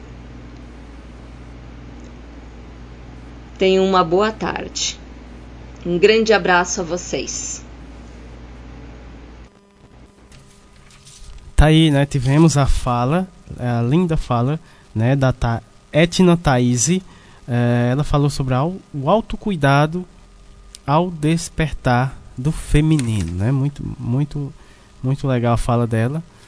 É, pode falar. É, a gente quer agradecer a sua participação, Etna, e dizer que a nossa parceria já está firmada, né? É, a cada 15 dias você vai sempre estar voltando, você ou, ou uma convidada da, do seu grupo de mulheres, né? Dos terapeutas. Porque é sempre bom a gente também estar tá ouvindo. Eu falo assim, um pouco, um pouco de, de linguagens que, que diz, nos deslocam a própria alma, né? Então, assim, a gente quer agradecer esse momento de sua partilha né? Eu, eu, sempre, no, no, numa, uma vez eu conversando com elas, que eu adorava a voz dela. Né? É uma voz que passa muita ternura né? e muita amorosidade. Então a gente, a, a gente agradece. E vamos ter mais participações. Hoje o programa está recheado de mulheres mesmo. Como disse Samuel, está florido. Está muito florido, viu? Né? Às vezes os espinhos fazem parte, mas vamos para as flores, né? É, temos agora a participação de Vitória. Temos a Vitória na sequência, depois. Depois temos Ana Cleide e Natália Baixo. Lembrando que a pergunta é: o que é o SUS para você? E ao sorteio será no terceiro bloco. Você tem que vir aqui para a rádio. Nós temos que tirar a foto oficial e marcar a Empóio Lingerie, agradecendo a Milena, né, por essa colaboração. Um encontro bem positivo, um encontro do acaso, né? O acaso nos, nos traz muitas surpresas, né? De repente eu entro na loja e, e de uma brincadeira surgiu uma parceria, né? Eu acho assim, as conexões quando elas são potentes, elas têm uma amorosidade, elas elas criam essas redes, viu, Samu? Então eu quero agradecer às meninas da Empório Lingerie por estar conosco, né, né na, na, na, nesse processo também de afetos, né, que é um presente muito lindo. Mas a gente tem uma pergunta e para participar você tem que responder o que é o SUS para você. Vamos ouvir o que é que a Vitória acha do que é o SUS para ela. Boa tarde, sou Vitória, aqui do Carrapato. É, primeiramente, quero desejar uma boa tarde a todos os ouvintes da Rádio Literária Carrapato, principalmente é, ao pessoal que escuta o programa Minuto Mais Saúde. E o SUS, para mim, é de grande importância, porque sem ele, eu acho que o Brasil estava mais perdido ainda, porque em relação ao, ao âmbito da saúde porque aqui, infelizmente, tem um grande número de pessoas que são, estão e são de situação de vulnerabilidade. E o SUS nessa, nessas horas, e principalmente para essas pessoas que não têm condições de estar tá pagando é, procedimentos é, particulares, que, e alguns que são muito caros, e o SUS ele disponibiliza para as pessoas. E não só isso, né? Mas também vacina, medicamento. SUS é vida. Desde já, muito obrigada e um bom fim de semana a todos. É, é isso mesmo, Vitória. O SUS é a vida e a gente luta por essa defesa da vida. A gente fica, a gente está aqui, eu e o Samuel, uma felicidade que está transbordando a alma, né, Samu? Porque esse, a gente já está se preparando para um ano de, de aniversário do programa, né? A gente sempre fica se perguntando, se autoavaliando, será se eu estou no caminho certo? Será se, se é isso mesmo que a nossa comunidade quer ouvir? Mas aí a gente, o universo nos dá tanto presente, né? Através de pessoas, através de outras redes, né? Redes que estão sendo colaborativas nesse momento mas assim, de uma forma muito amorosa, né? Uma coisa que a gente sempre que, que permeia a construção de, de cada tema. Né? Às vezes, às vezes o pessoal pergunta qual é a logística, o que é, né? é aquilo que é, é, algo muito intuitivo mesmo, né? Algo que a gente vive, que a comunidade às vezes a gente tem na nossa região, porque eu preciso ouvir o que eu vivo no local, né? Mas eu preciso também dialogar o que está acontecendo no mundo, nesse cotidiano. Então a gente está transitando nesses espaços, mas sempre é bom, é importante ouvir as nossas usuários, né, os nossos ouvintes, os nossos colaboradores, né, que sempre também nos dão dicas, né, e estabelece e amplia essas parcerias. Então, assim, a gente está muito feliz com essa participação, mas vamos ouvir mais mulheres. Agora vamos ouvir Ana Cleide. Boa tarde, ouvintes da Literária Carrapato. É, o SUS para mim representa muitas coisas boas, né? Para a gente que não tem condições financeiras em pagar um médico particular, o SUS representa para mim, assim, a questão de eu poder me consultar, de eu poder ter os atendimentos, né, do posto, para receber os meus remédios e várias coisas que a gente consegue através do SUS sobre a saúde da gente, né? E as, a população que não tem condições de pagar uma consulta médica. O SUS para mim representa tudo isso e muitas coisas, né? Se a gente for falar o que o SUS representa, né, vai levar tempo aqui. Então, para mim representa essas, essas coisas aí. Eu apaguei, parece que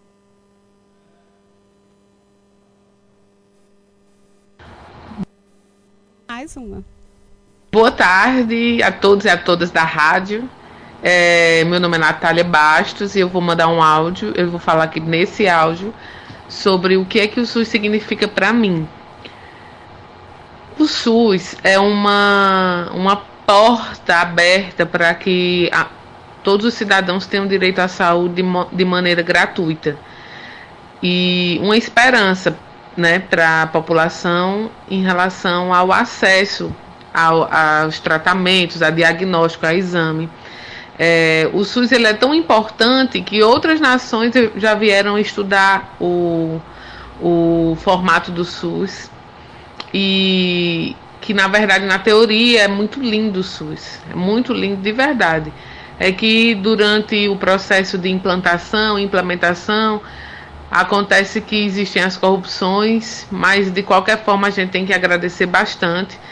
Historicamente falando, antes a saúde era privilégio de um grupo de pessoas, né? Galera mais novinha não vai lembrar, mas isso acontecia. E então o SUS foi isso. Então o SUS significa essa esperança para mim. A esperança de acesso à saúde é, para todos.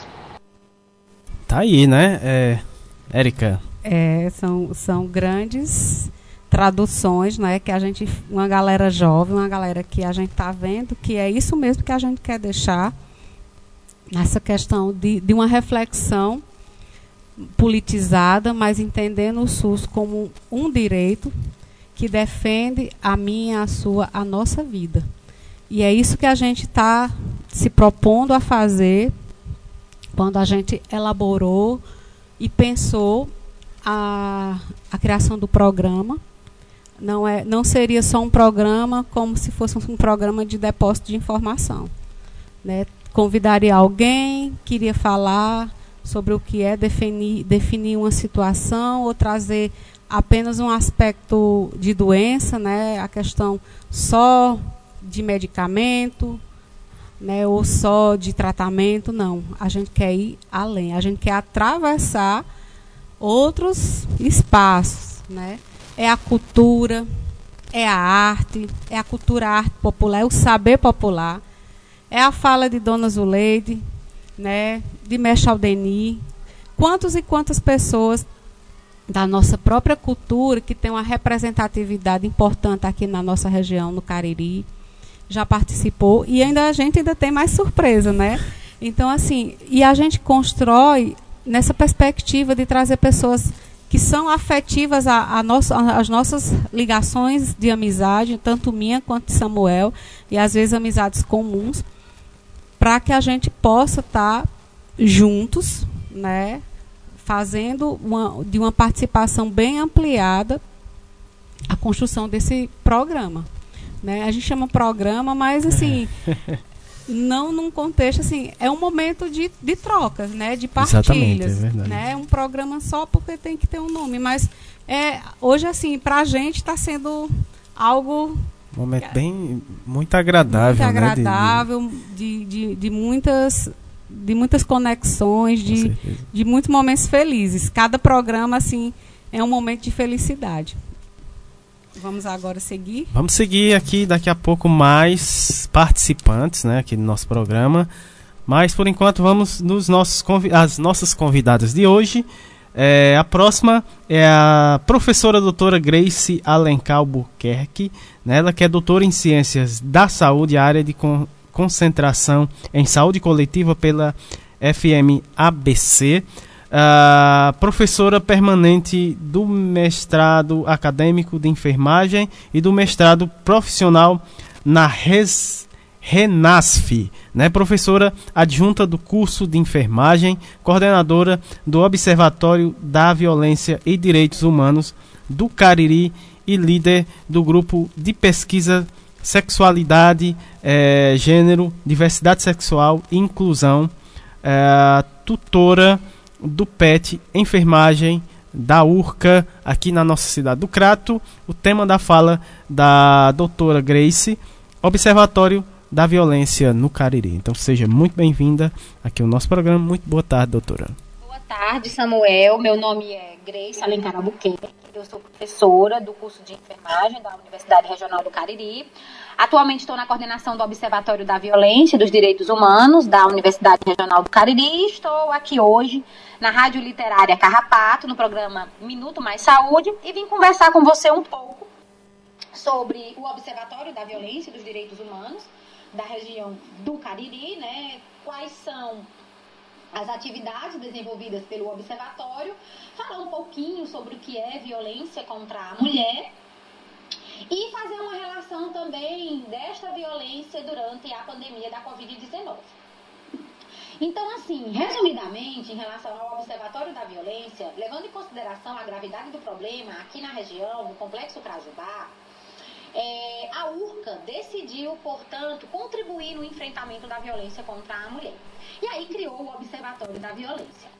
O Observatório da Violência é composto por um grupo de professores e de alunos de vários cursos de graduação que atuam na atividade de pesquisa e de extensão, ou seja, nós desenvolvemos pesquisas, nós ações de extensão, palestras, oficinas, cursos, né, para a comunidade como um todo. Mas principalmente nós atuamos no monitoramento e no levantamento de casos de violência contra a mulher no complexo Crajubá. E aí como é que ocorre esse monitoramento, né, esse levantamento? Os nossos bolsistas, nós temos parcerias com os órgãos da rede de enfrentamento. Os nossos bolsistas, portanto, se deslocam a esses serviços, né? E coletam informações das mulheres que procuram esse serviço para denunciar ou para obter ajuda em relação à violência sofrida. Então nós traçamos o perfil dessas mulheres, né, que procuram esses serviços. Nós não nos interessamos somente pelo número bruto. Ah, tantas mulheres foram acometidas de violência. A gente acredita que esse número é importante? Sim. Mas a gente quer mais. A gente quer saber quem são essas mulheres que estão por detrás desses números. Então, a gente quer saber é, a idade dessa mulher, a gente quer saber a renda dessa mulher, a escolaridade, o vínculo que ela tem com o agressor né? É, o tipo de violência que ela sofreu, o que, que a rede de enfrentamento está fazendo para ajudar essa mulher, né? Quais são os encaminhamentos que estão sendo dados. Então a gente quer fazer esse levantamento e traçar esse perfil para apontar possíveis lacunas e dizer para a sociedade, né, em parceria com a sociedade, com os órgãos e com a gestão, o que é que precisa ser feito para enfrentar esse tipo de violência. E aí, assim, de um modo geral, a gente pode colocar aqui qual é o perfil, bem rapidinho, dessas mulheres que mais sofrem violência aqui em Juazeiro do Norte, Crato e Barbária. São mulheres jovens, mulheres adultas, né? São mulheres com baixa escolaridade, com baixa renda, são mulheres que é, têm como seus agressores os parceiros ou os ex-parceiros. A violência ocorre prioritariamente no domicílio, na casa dessas mulheres, que deveria ser um local de proteção, de segurança, né? Principalmente nos finais de semana e à noite, que são é, locais, horários na realidade e dia, na, na qual as delegacias de defesa da mulher, por exemplo, estão fechadas. Então, ou seja, são essas situações que nós dialogamos com a sociedade. Então, nós apresentamos o perfil dessas mulheres e nós apontamos o que é que precisa, por exemplo, ser feito, ou o que é que precisa, por exemplo, ser melhorado. Né? Então, esse é o papel principal do observatório.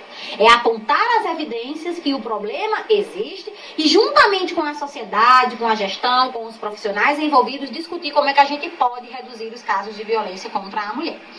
E aí, é, também é interessante para que a mulher ela possa procurar essa rede de enfrentamento, né, e sair do ciclo de violência, é interessante que essa mulher saiba os tipos de violência, né? Muitas mulheres acreditam que somente a violência física é uma violência contra a mulher, né? Porque geralmente é aquela violência que deixa marcas, né? É uma violência mais grave e que muitas mulheres às vezes, né, precisam de atendimento médico especializado e muitas acabam chegando, infelizmente, ao óbito. Mas existem outros tipos de violência que muitas mulheres não conhecem, podem estar sofrendo e acreditam que não sofrem violência. Então, daí a importância de se orientar as mulheres quanto a esses outros tipos.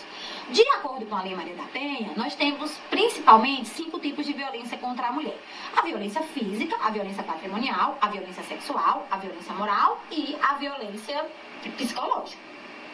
A primeira violência que geralmente essas mulheres são acometidas é a violência psicológica. Ela geralmente é a primeira que aparece.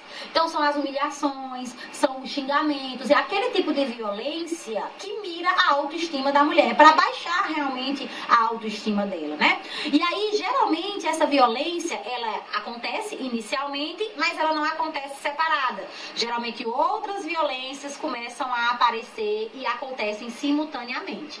A violência física, como eu já pontuei, geralmente é aquela grave, né? Aquela aguda naquele momento, né? Então, acontecem as sessões, por exemplo, espancamento é, nessas mulheres. Então, é aquela violência que leva as mulheres, muitas vezes, a necessidade de um atendimento assistencial em saúde.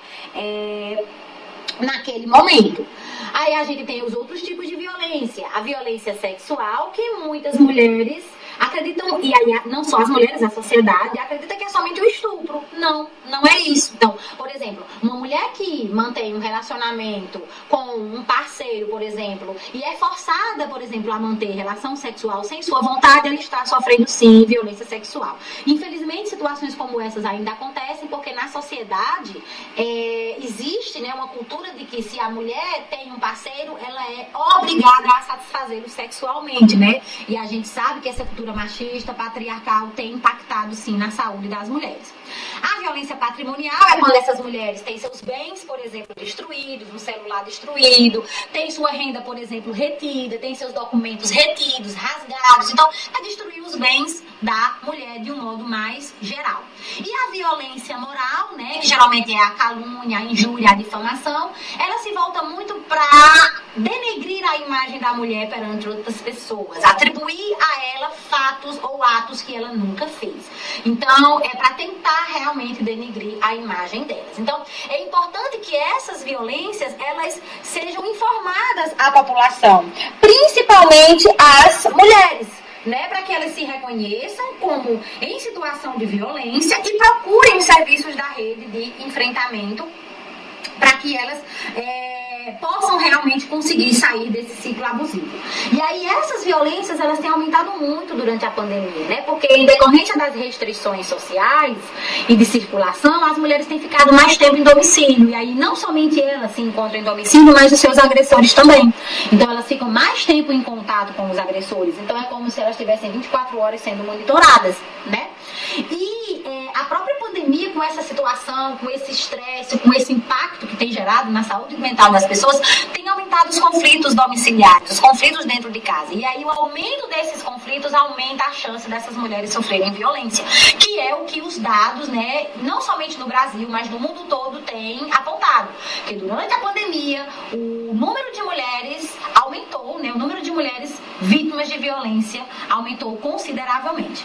É, uma outra dificuldade que tem repercutido também nesse aumento é também em decorrência da pandemia uma reestruturação, né, uma reorganização do atendimento, né, do funcionamento dos serviços da rede de enfrentamento, que também tem mudado um pouco a rotina é, como resultado das imposições e dos decretos para distanciamento e proteção de circulação de pessoas, né? Então isso também tem dificultado o acesso dessas mulheres aos serviços da rede de enfrentamento de um modo geral. A própria crise econômica também tem repercutido nesse sentido, porque geralmente já são mulheres com baixa renda, né? E que dependem muitas vezes financeiramente de seus parceiros. E a gente sabe que durante esse período da pandemia está havendo um impacto muito grande é, na renda das famílias, né? E isso tem repercutido também com que essas mulheres tenham dificuldade, por exemplo, para locomoção, para pagar uma locomoção, para se deslocar, para solicitar ajuda.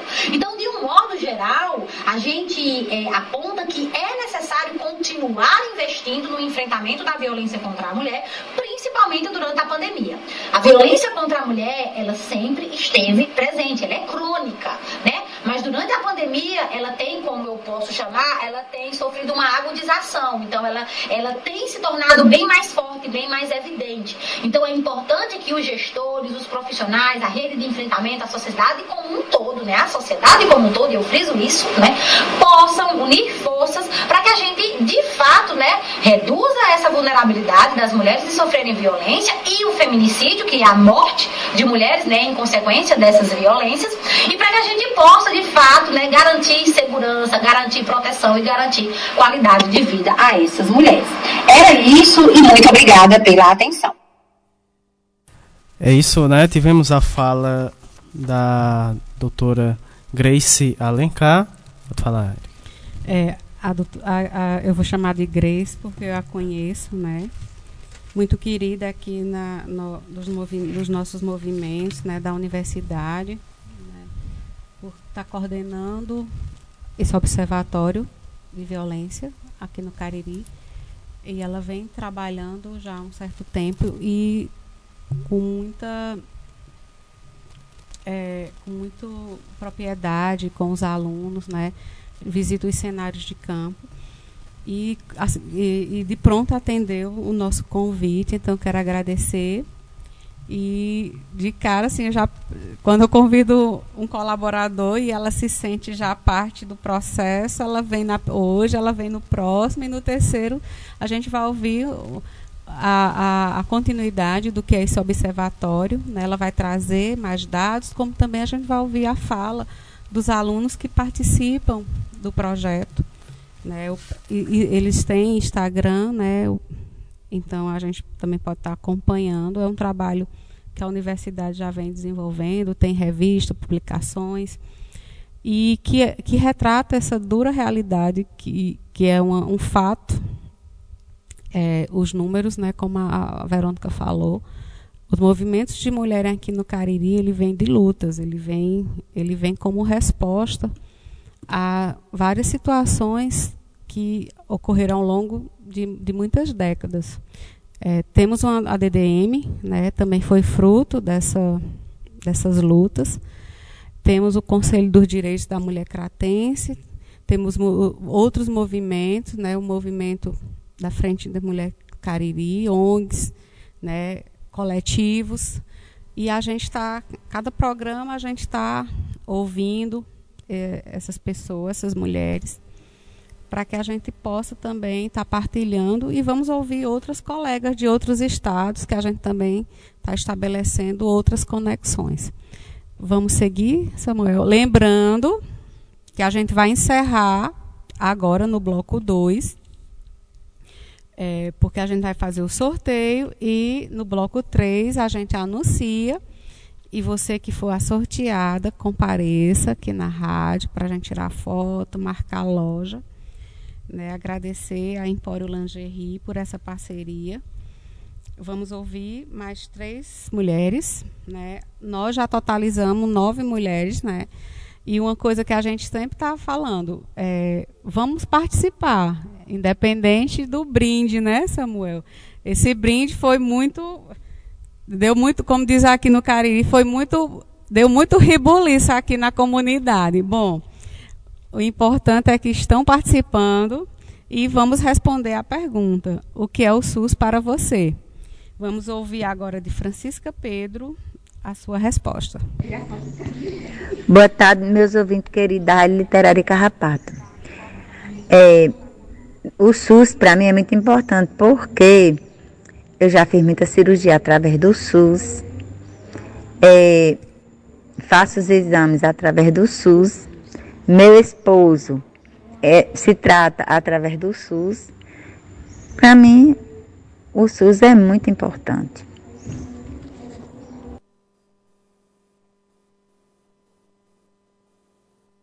Boa tarde. O SUS é muito importante para nós. É através dele que nós conseguimos consultas e outros benefícios. Boa tarde, quem escuta a Rádio Literária Carrapato. O SUS, para mim, é uma ajuda para quem não pode pagar hospital particular.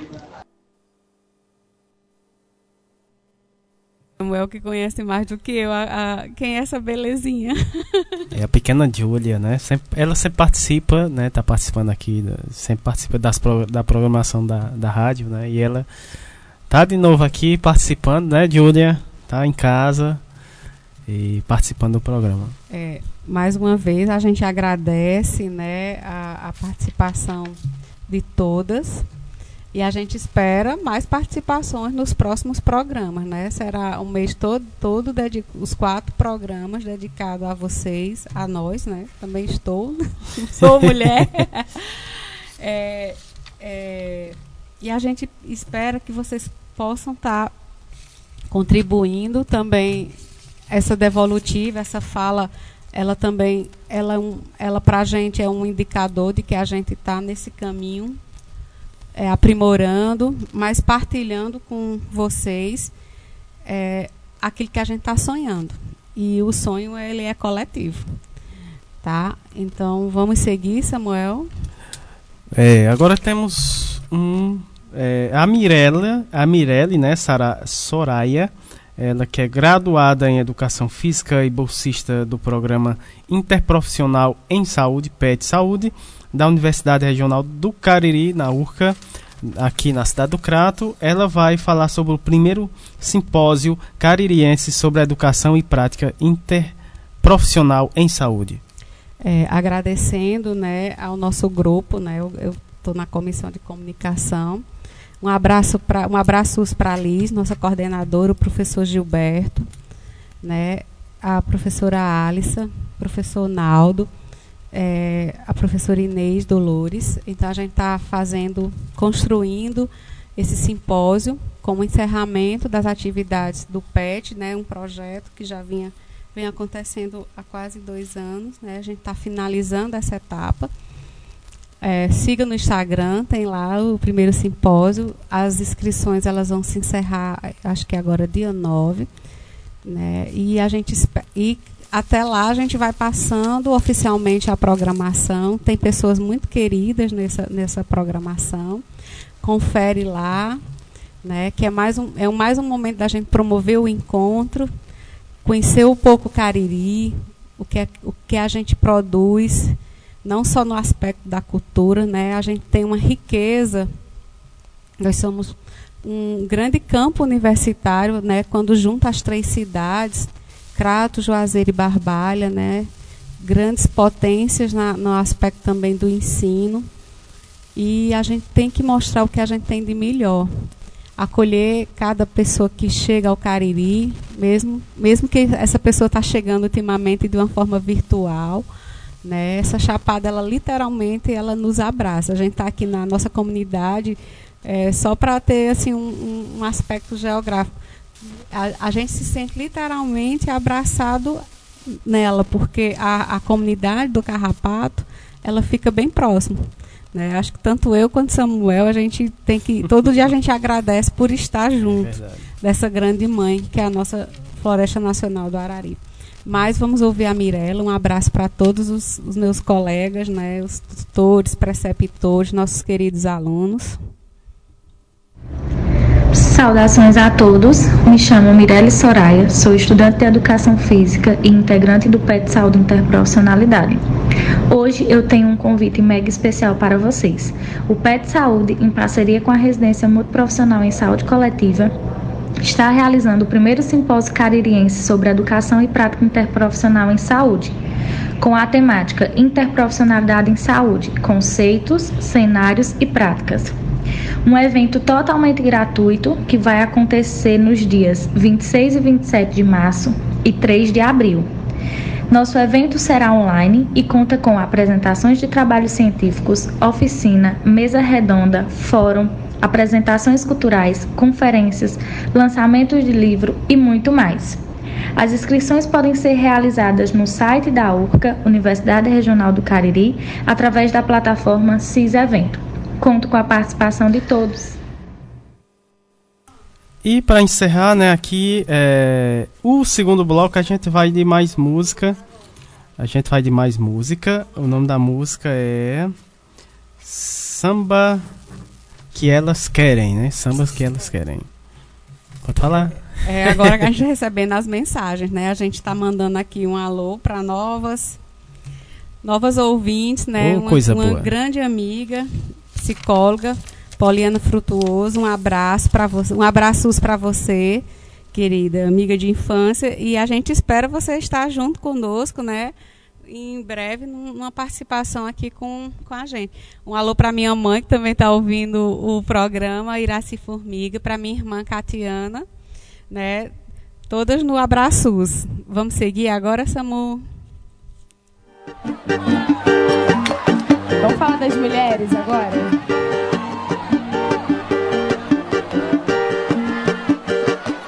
Nós somos mulheres de todas as cores, de várias de Dandara, mulher foda que eu sei, de Elza Soares,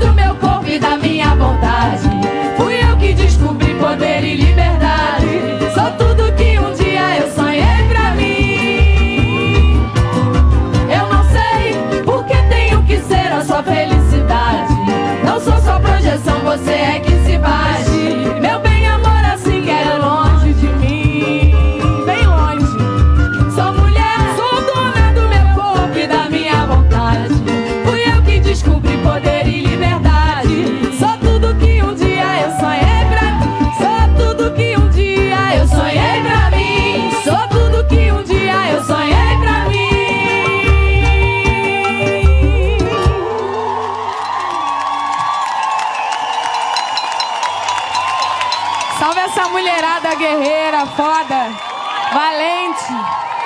Se cuida.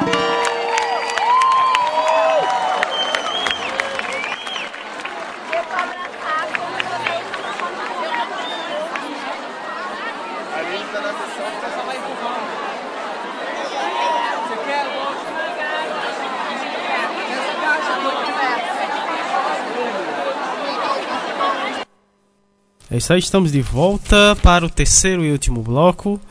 Temos recado, né, de, é, Érica? Temos, temos sim. A gente agora encerrou é, a, a participação. Desde já agradecemos. Foram nove mulheres, mulheres moradoras aqui do, do Carrapato. E lembrando que a gente quer que vocês participem mais, né? Independente da, dos brindes que a gente vai conseguir ao longo do programa. Né? Porque essa participação ela é muito importante.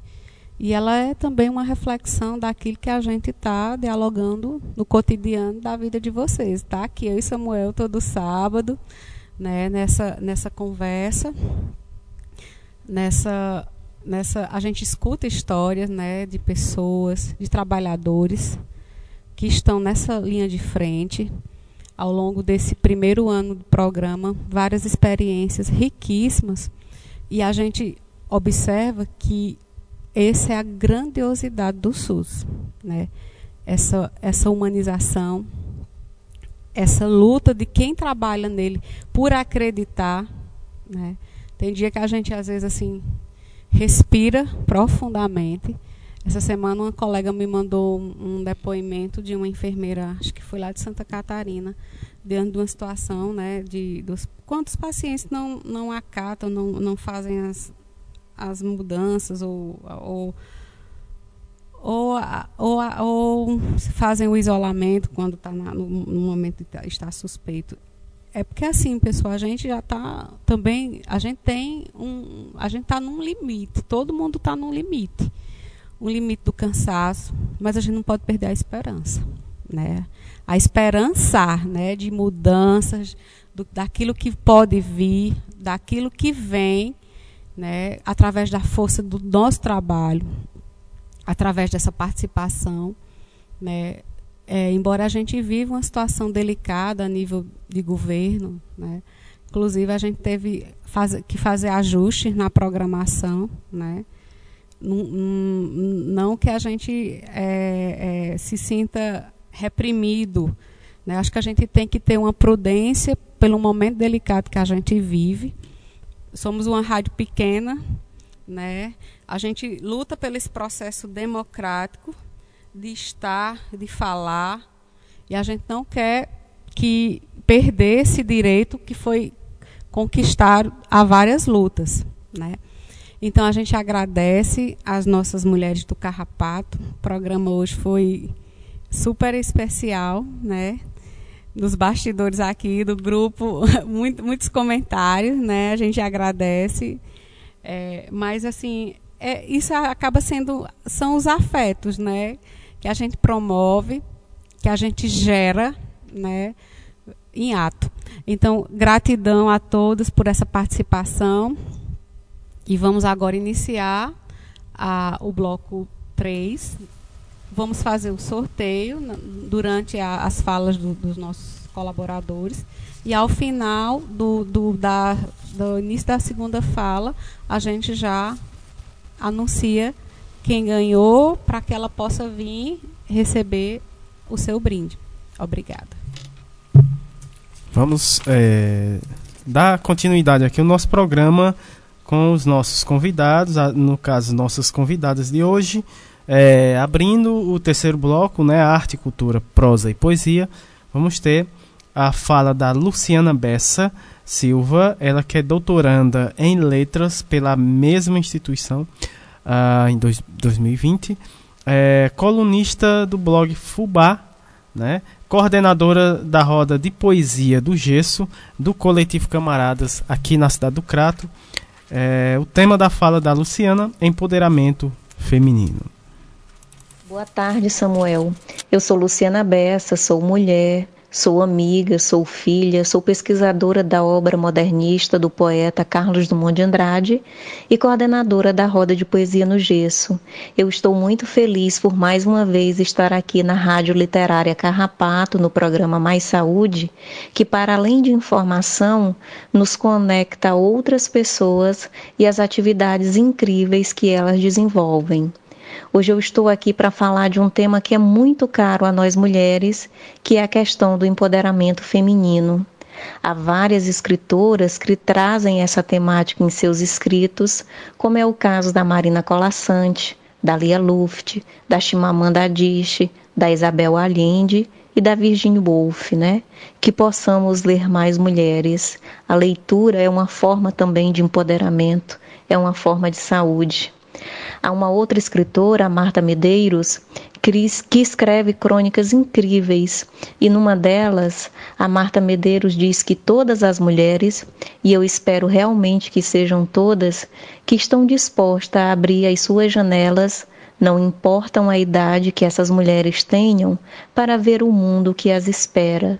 E aí tem uma música, né, Paisagem da Janela, do Beto Guedes, interpretada maravilhosamente por uma outra mulher, que é a Elba Ramalho.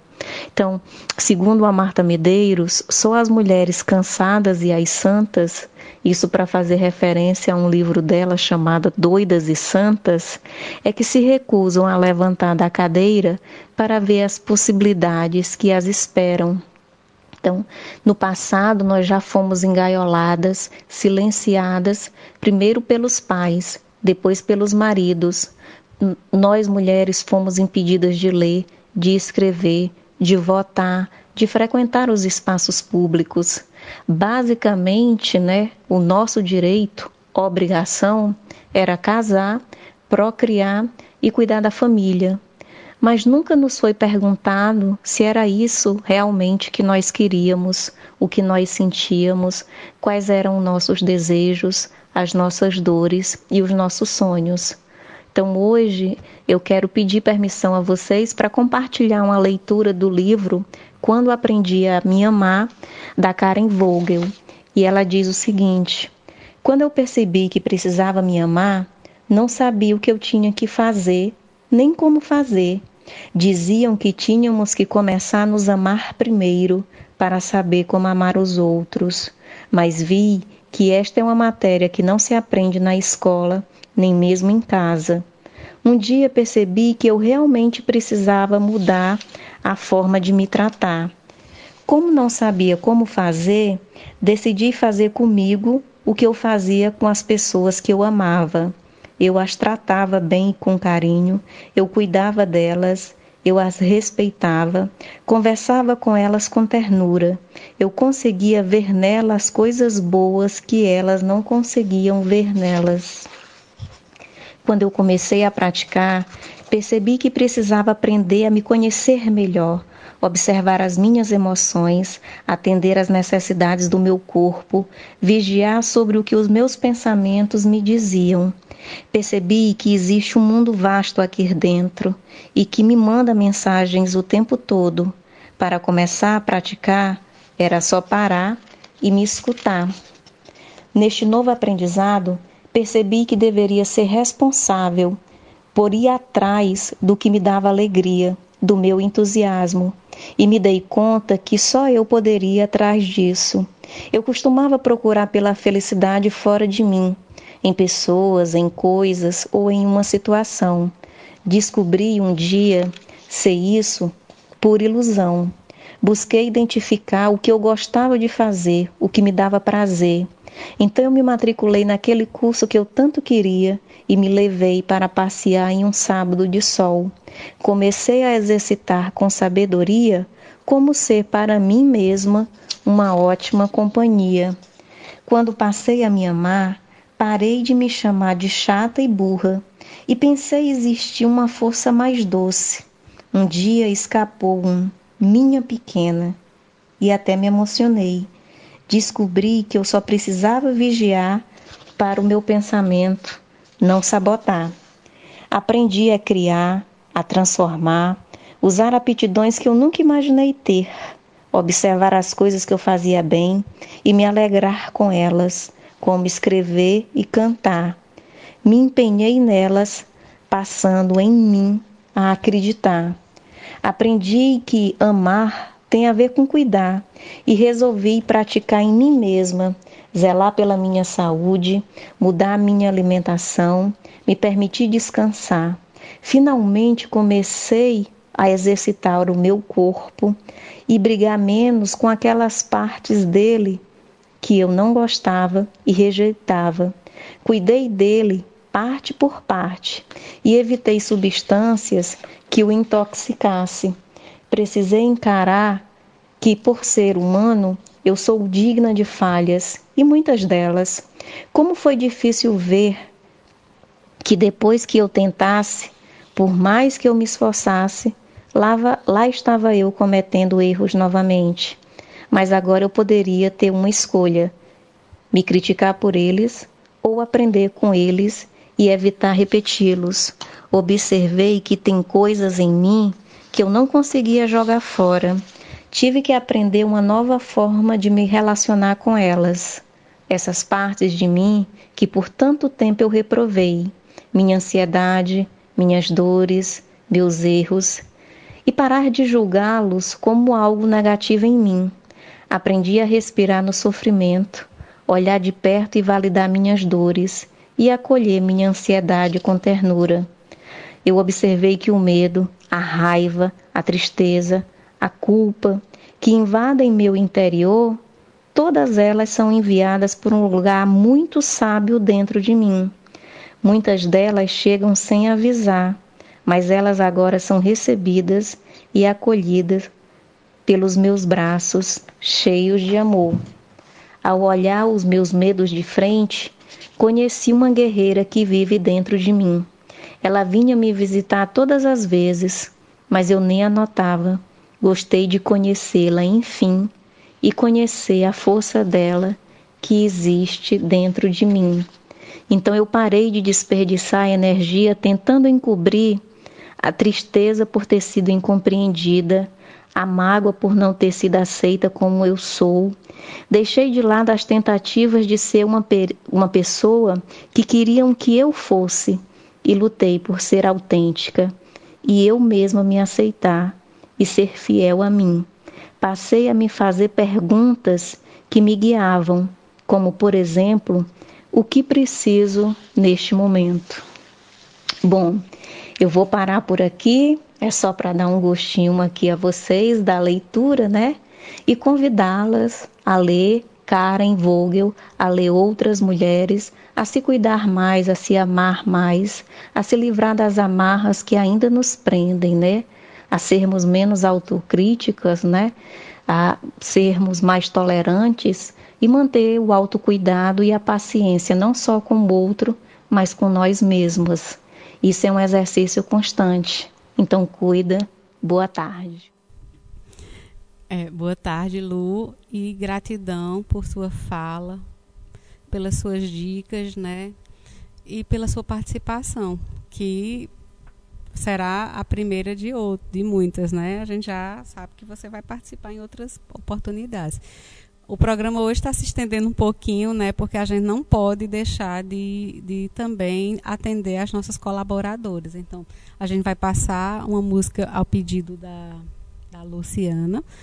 Depois a, a gente vai fazer o sorteio. Quando a gente voltar, a gente anuncia, finaliza o outro bloco e a gente encerra com a música da, da Etna.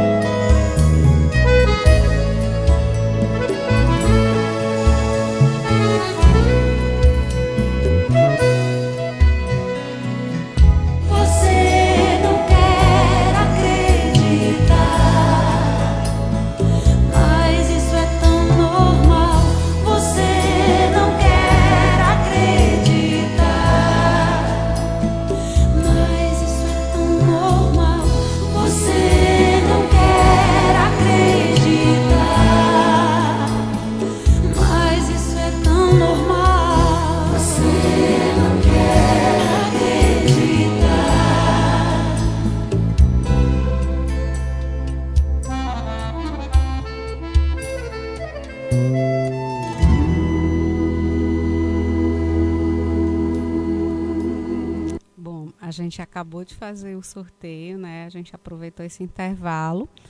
E a nossa ganhadora foi a Ana Maria Félix. Então, Ana, compareça. A gente está finalizando o bloco 3. Temos mais uma fala de uma, de uma colaboradora. E aí você comparece aqui para receber seu brinde. E dando seguimento à, à nossa programação, é com muita honra, com muito carinho, né, que a gente recebe e firma essa parceria né, com a Rede Humaniza SUS. Através, a gente agradece através, é uma rede de vários colaboradores, mas a gente, a, através de Patrícia Silva, que nos conectou a muitas pessoas, a gente tem um sentimento de uma profunda gratidão, de uma amizade baseada em respeito, mas muito em amorosidade, né? Que a gente está transcendendo até esse, esse campo físico, porque nós não nos conhecemos pessoalmente, mas eu acho que é essa, essa pandemia ela nos aproximou e nos fez criar tantas possibilidades né, de, de, de partilhas, de conhecer pessoas, né? essa ferramenta tecnológica, o WhatsApp, de encontros virtuais, de cursos, né? porque foi através de um curso que eu a conheci como também conheço Jaqueline há mais de 3, 4 anos também, através de, um, de uma ferramenta por, pelo Facebook. Né? Nós não nos conhecemos pessoalmente, mas é um carinho, um afeto muito profundo. Né, de, de saber que são pessoas que também partilham dos seus sonhos, dos mesmos ideais, né, nessa luta e defesa do SUS por um SUS de qualidade, por um SUS humanizado. Então, sem muita conversa, né, para a gente ouvir essa linda fala de, de, nossa querida Jaqueline, a gente vai firmar e ouvir essa parceria da Rede Humaniza SUS.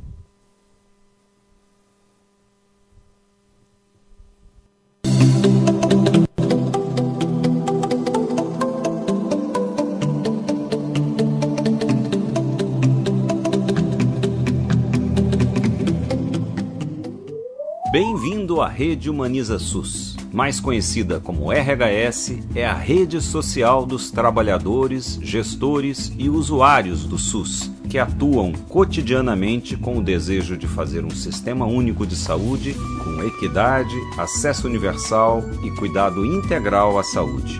Se você tem ajudado a construir esta história, aqui é o seu lugar, seu espaço espaço de partilha de narrativas sobre modos diversos de fazer acontecer o SUS, um lugar para compartilhar suas experiências e soluções e ampliar o diálogo. Ampliar o caráter público e democrático da saúde coletiva e de ativação de uma inteligência coletiva voltada ao aprimoramento constante do SUS um espaço aberto e livre para dar visibilidade à riqueza que se inventa Brasil afora para se fazer um SUS de qualidade e comprometido com a vida. A RHS é uma rede de apoio mútuo para o enfrentamento dos desafios colocados à humanização da gestão e do cuidado no SUS. É um espaço para fomentar a constituição de redes, a ampliação do diálogo e da potência colaborativa, potência de produção em comum e de produção do comum. Para saber mais sobre a RHS e acessar o acervo digital com material de referência sobre humanização na saúde, acesse o menu na página principal da rede. E seja bem-vindo!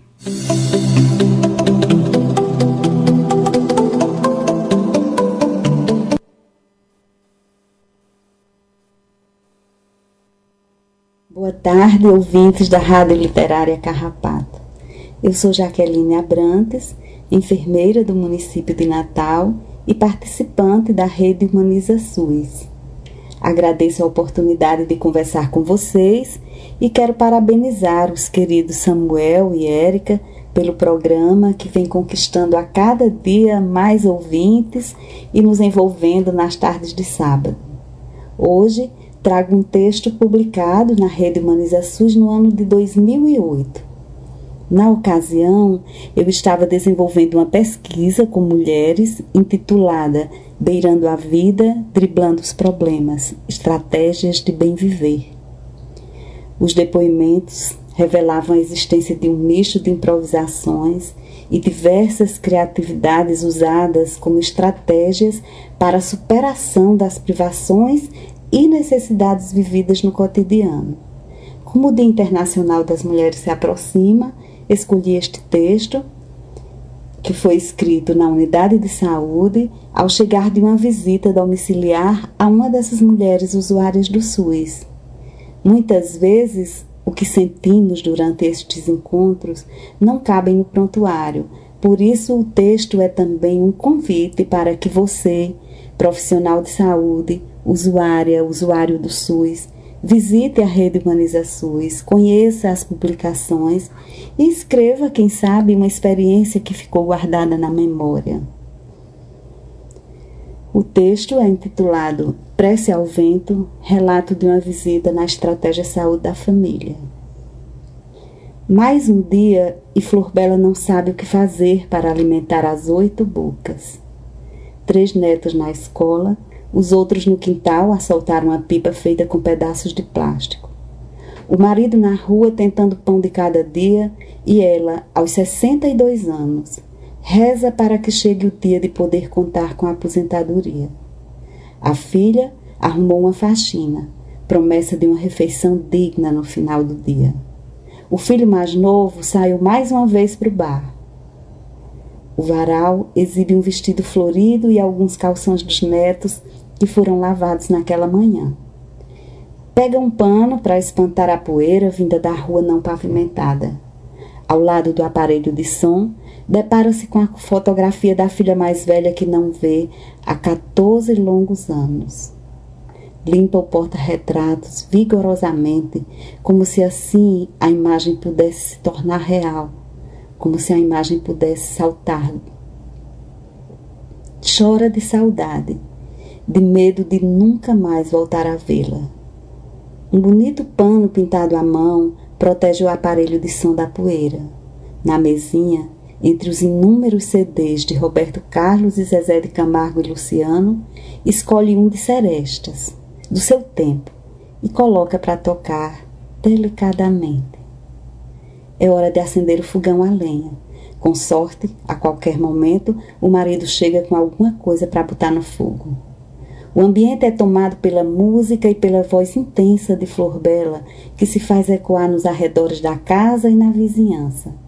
Este é o seu momento, momento em que seu corpo, cansado do trabalho monótono e tomado pelas incertezas, entrega-se às vozes que povoam a alma, transcendendo por alguns instantes as dificuldades. Os sentimentos aprisionados pelo cotidiano vão deslizando sobre as letras da canção, compondo uma música própria. Em meio à fumaça do fogão a lenha, os versos se diluem e Flor Bela canta a sua prece. Vento que assobia no telhado, chamando para a lua espiar. Vento que na beira lá da praia escutava o meu amor a cantar. Eu sigo devagar, sigo meu trajeto a passos lentos. Chego à unidade de saúde e ponho de lado o prontuário. Pego caneta e papel. Ainda com a melodia na cabeça, prefiro registrar o que sinto. Muito obrigada. Abraços Aguardamos vocês na rede Humaniza SUS. É isso aí, encerrando aqui o nosso programa com a linda fala da Jaqueline, né? No final ela cantou, linda canção. E a gente agradece, né, a participação da nossa querida Jaqueline Abrantes, né? Nossa parceria, né? O pessoal da Rede Humaniza SUS, né? Estamos começando uma parceria é, dentro dentro da, do, do programa mais efetiva, né, trazendo a cada 15 dias vamos trazer o pessoal, os profissionais da, da rede Humaniza SUS para estar tá trazendo aí é, uma fala muito bacana, como você ouviu a da Jaqueline Abrantes. Érica? É, é, só agradecer, não vou falar muito não, senão eu fico emocionada aqui, né? É, é, é, agradecer. O programa se estendeu um pouquinho, a gente pede desculpa, mas acho que tinha que acontecer dessa forma. A gente programa uma coisa, acontece de outra, né? Agradecer a, as, as participações das mulheres do Carrapato. Inclusive dizer que Ana Maria já se encontra aqui no estúdio, né, para receber o seu brinde. Muito feliz aqui já. E até o próximo programa, com mais falas, com mais encontros, com mais histórias, com mais afetos. Agradecendo demais a audiência de todo o pessoal que esteve junto com a gente. É, inicialmente, claro, os nossos convidados de hoje. Agradecendo demais as nossas convidadas, a Verônica Isidório, a Franciele da Silva, a Adriana Simeão, a Etina Thaís, a professora Grace Alencar, também a Mirelle Soraya, a Luciana Bessa e a Jaqueline Abrantes. As no, foram as nossas convidadas do nosso florido programa de hoje. Um grande abraço para todos. Abraços, é, com, com certeza. Primeiramente, para todas as mulheres aqui da nossa comunidade, estendendo a todos os moradores aqui é, da comunidade do Carrapato e as demais comunidades né, ao nosso entorno. É, é, agora os abraços né, para toda a turma, os nossos colaboradores, amigos, queridos, os, carra os carrapateiros, como diz a, a Erika está falando aqui, né? Eita, menina. A Simone Leite, um grande abraço. Patrícia Silva, Lohane Solano, professor Ricardo Cecim, que vai estar aqui né, no nosso programa em breve. É, Jaqueline Abrantes, né, participou hoje, já é de casa também. A Graça Portela, Fiocruz Rio de Janeiro, também o pessoal da Fiocruz Brasília. A Paula Érica, Elia José, lá em Fortaleza também. Sérgio Aragá, que está sempre aí coladinho na programação aqui, ouvindo e acompanhando o nosso programa. A Margarida Pereira, Movimento Ela Pode, né? E todos os nossos ouvintes que nos acompanharam, né? Participaram do nosso encontro de hoje.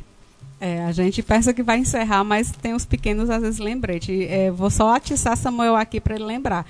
É, nessa questão das redes, né, de colaboração, daquilo que a gente firma também, além de uma participação de um programa de rádio, né? Nessas conexões a gente a gente se aproximou muito pessoal da, da rede da Maré, né? Lá de, do Rio de Janeiro e aí Samuel vai contar o que é que vai vir por aí nessa nessa nessa parceria aí de a gente teve uma, assim uma forte identidade, né, no sentido assim, muita potência que eles têm lá nos trabalhos que a gente assim, cara, isso pode é viável, porque não, né? Por que não? Então, o que é que vai acontecer, Samuel? Pois é, né? Iniciou aqui no nosso programa, né, essa conexão e foi uma conexão muito bacana, né? E, e foi o convite do pessoal da rede da Maré aqui através do programa é, convidando os ouvintes para é, ouvir né, o, o, o, podcast deles, Becos, mostrando toda a realidade dos jovens lá da comunidade da Maré.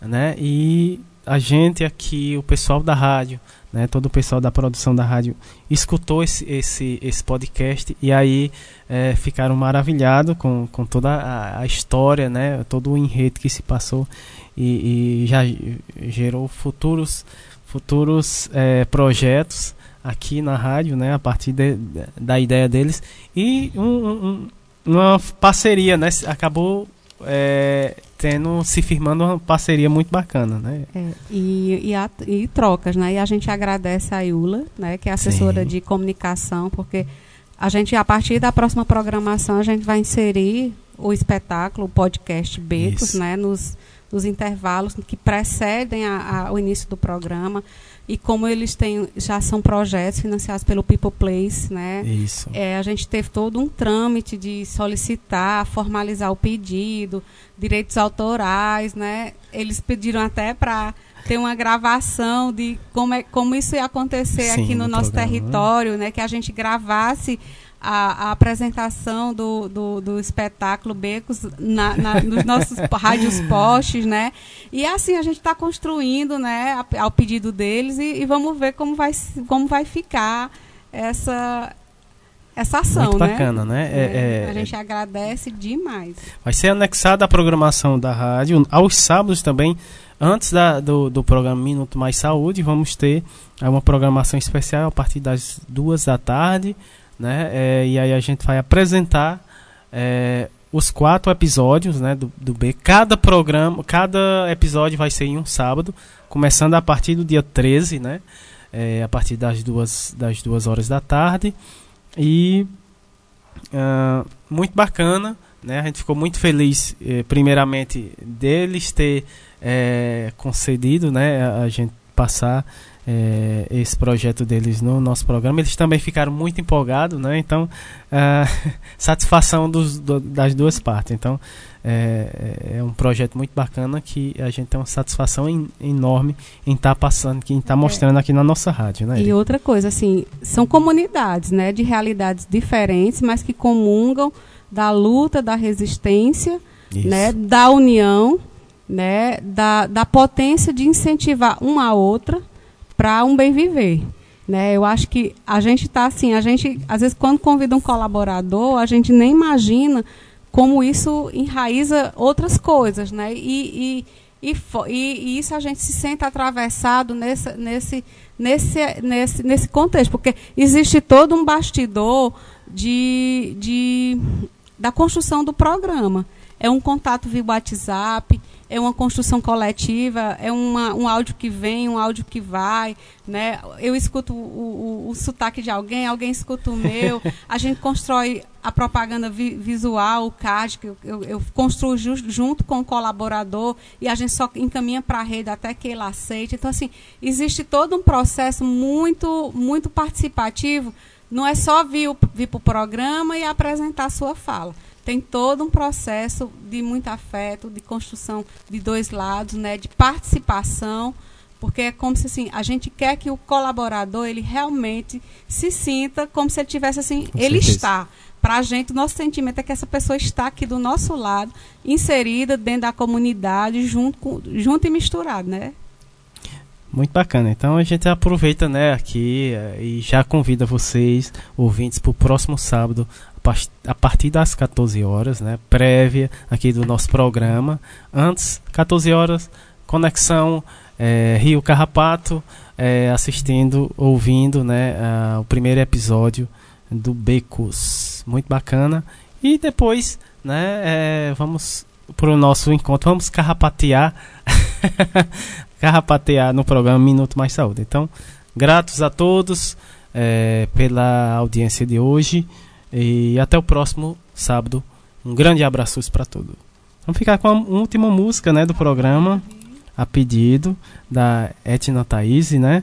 O nome da música é Ficar, Fica, Sempre Um Pouco de Perfume. É, na voz é Elizabeth Lacerda.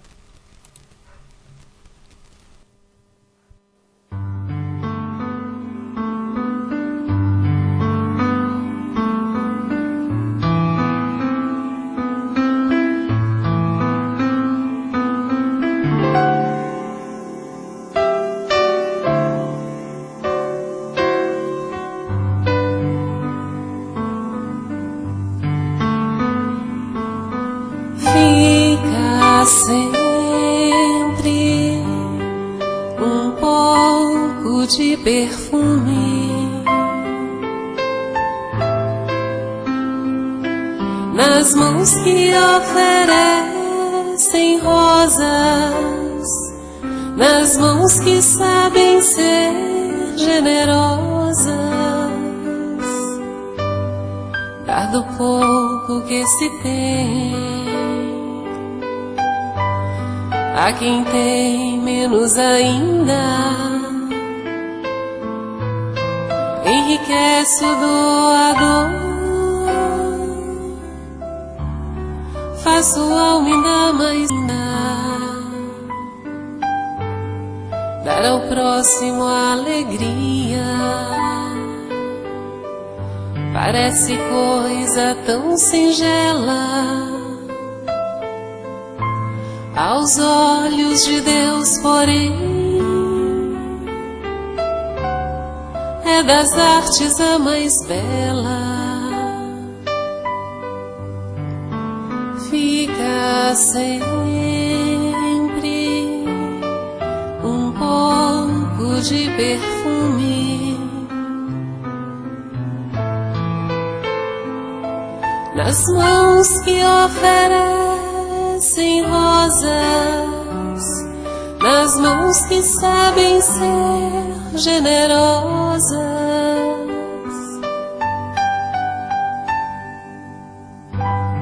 Dar do pouco que se tem a quem tem menos ainda. Enriquece o doador, faz sua alma ainda mais linda. dar ao próximo alegria. Parece coisa tão singela aos olhos de Deus, porém é das artes a mais bela. Sempre. Um pouco de perfume. Nas mãos que oferecem rosas, nas mãos que sabem ser generosas.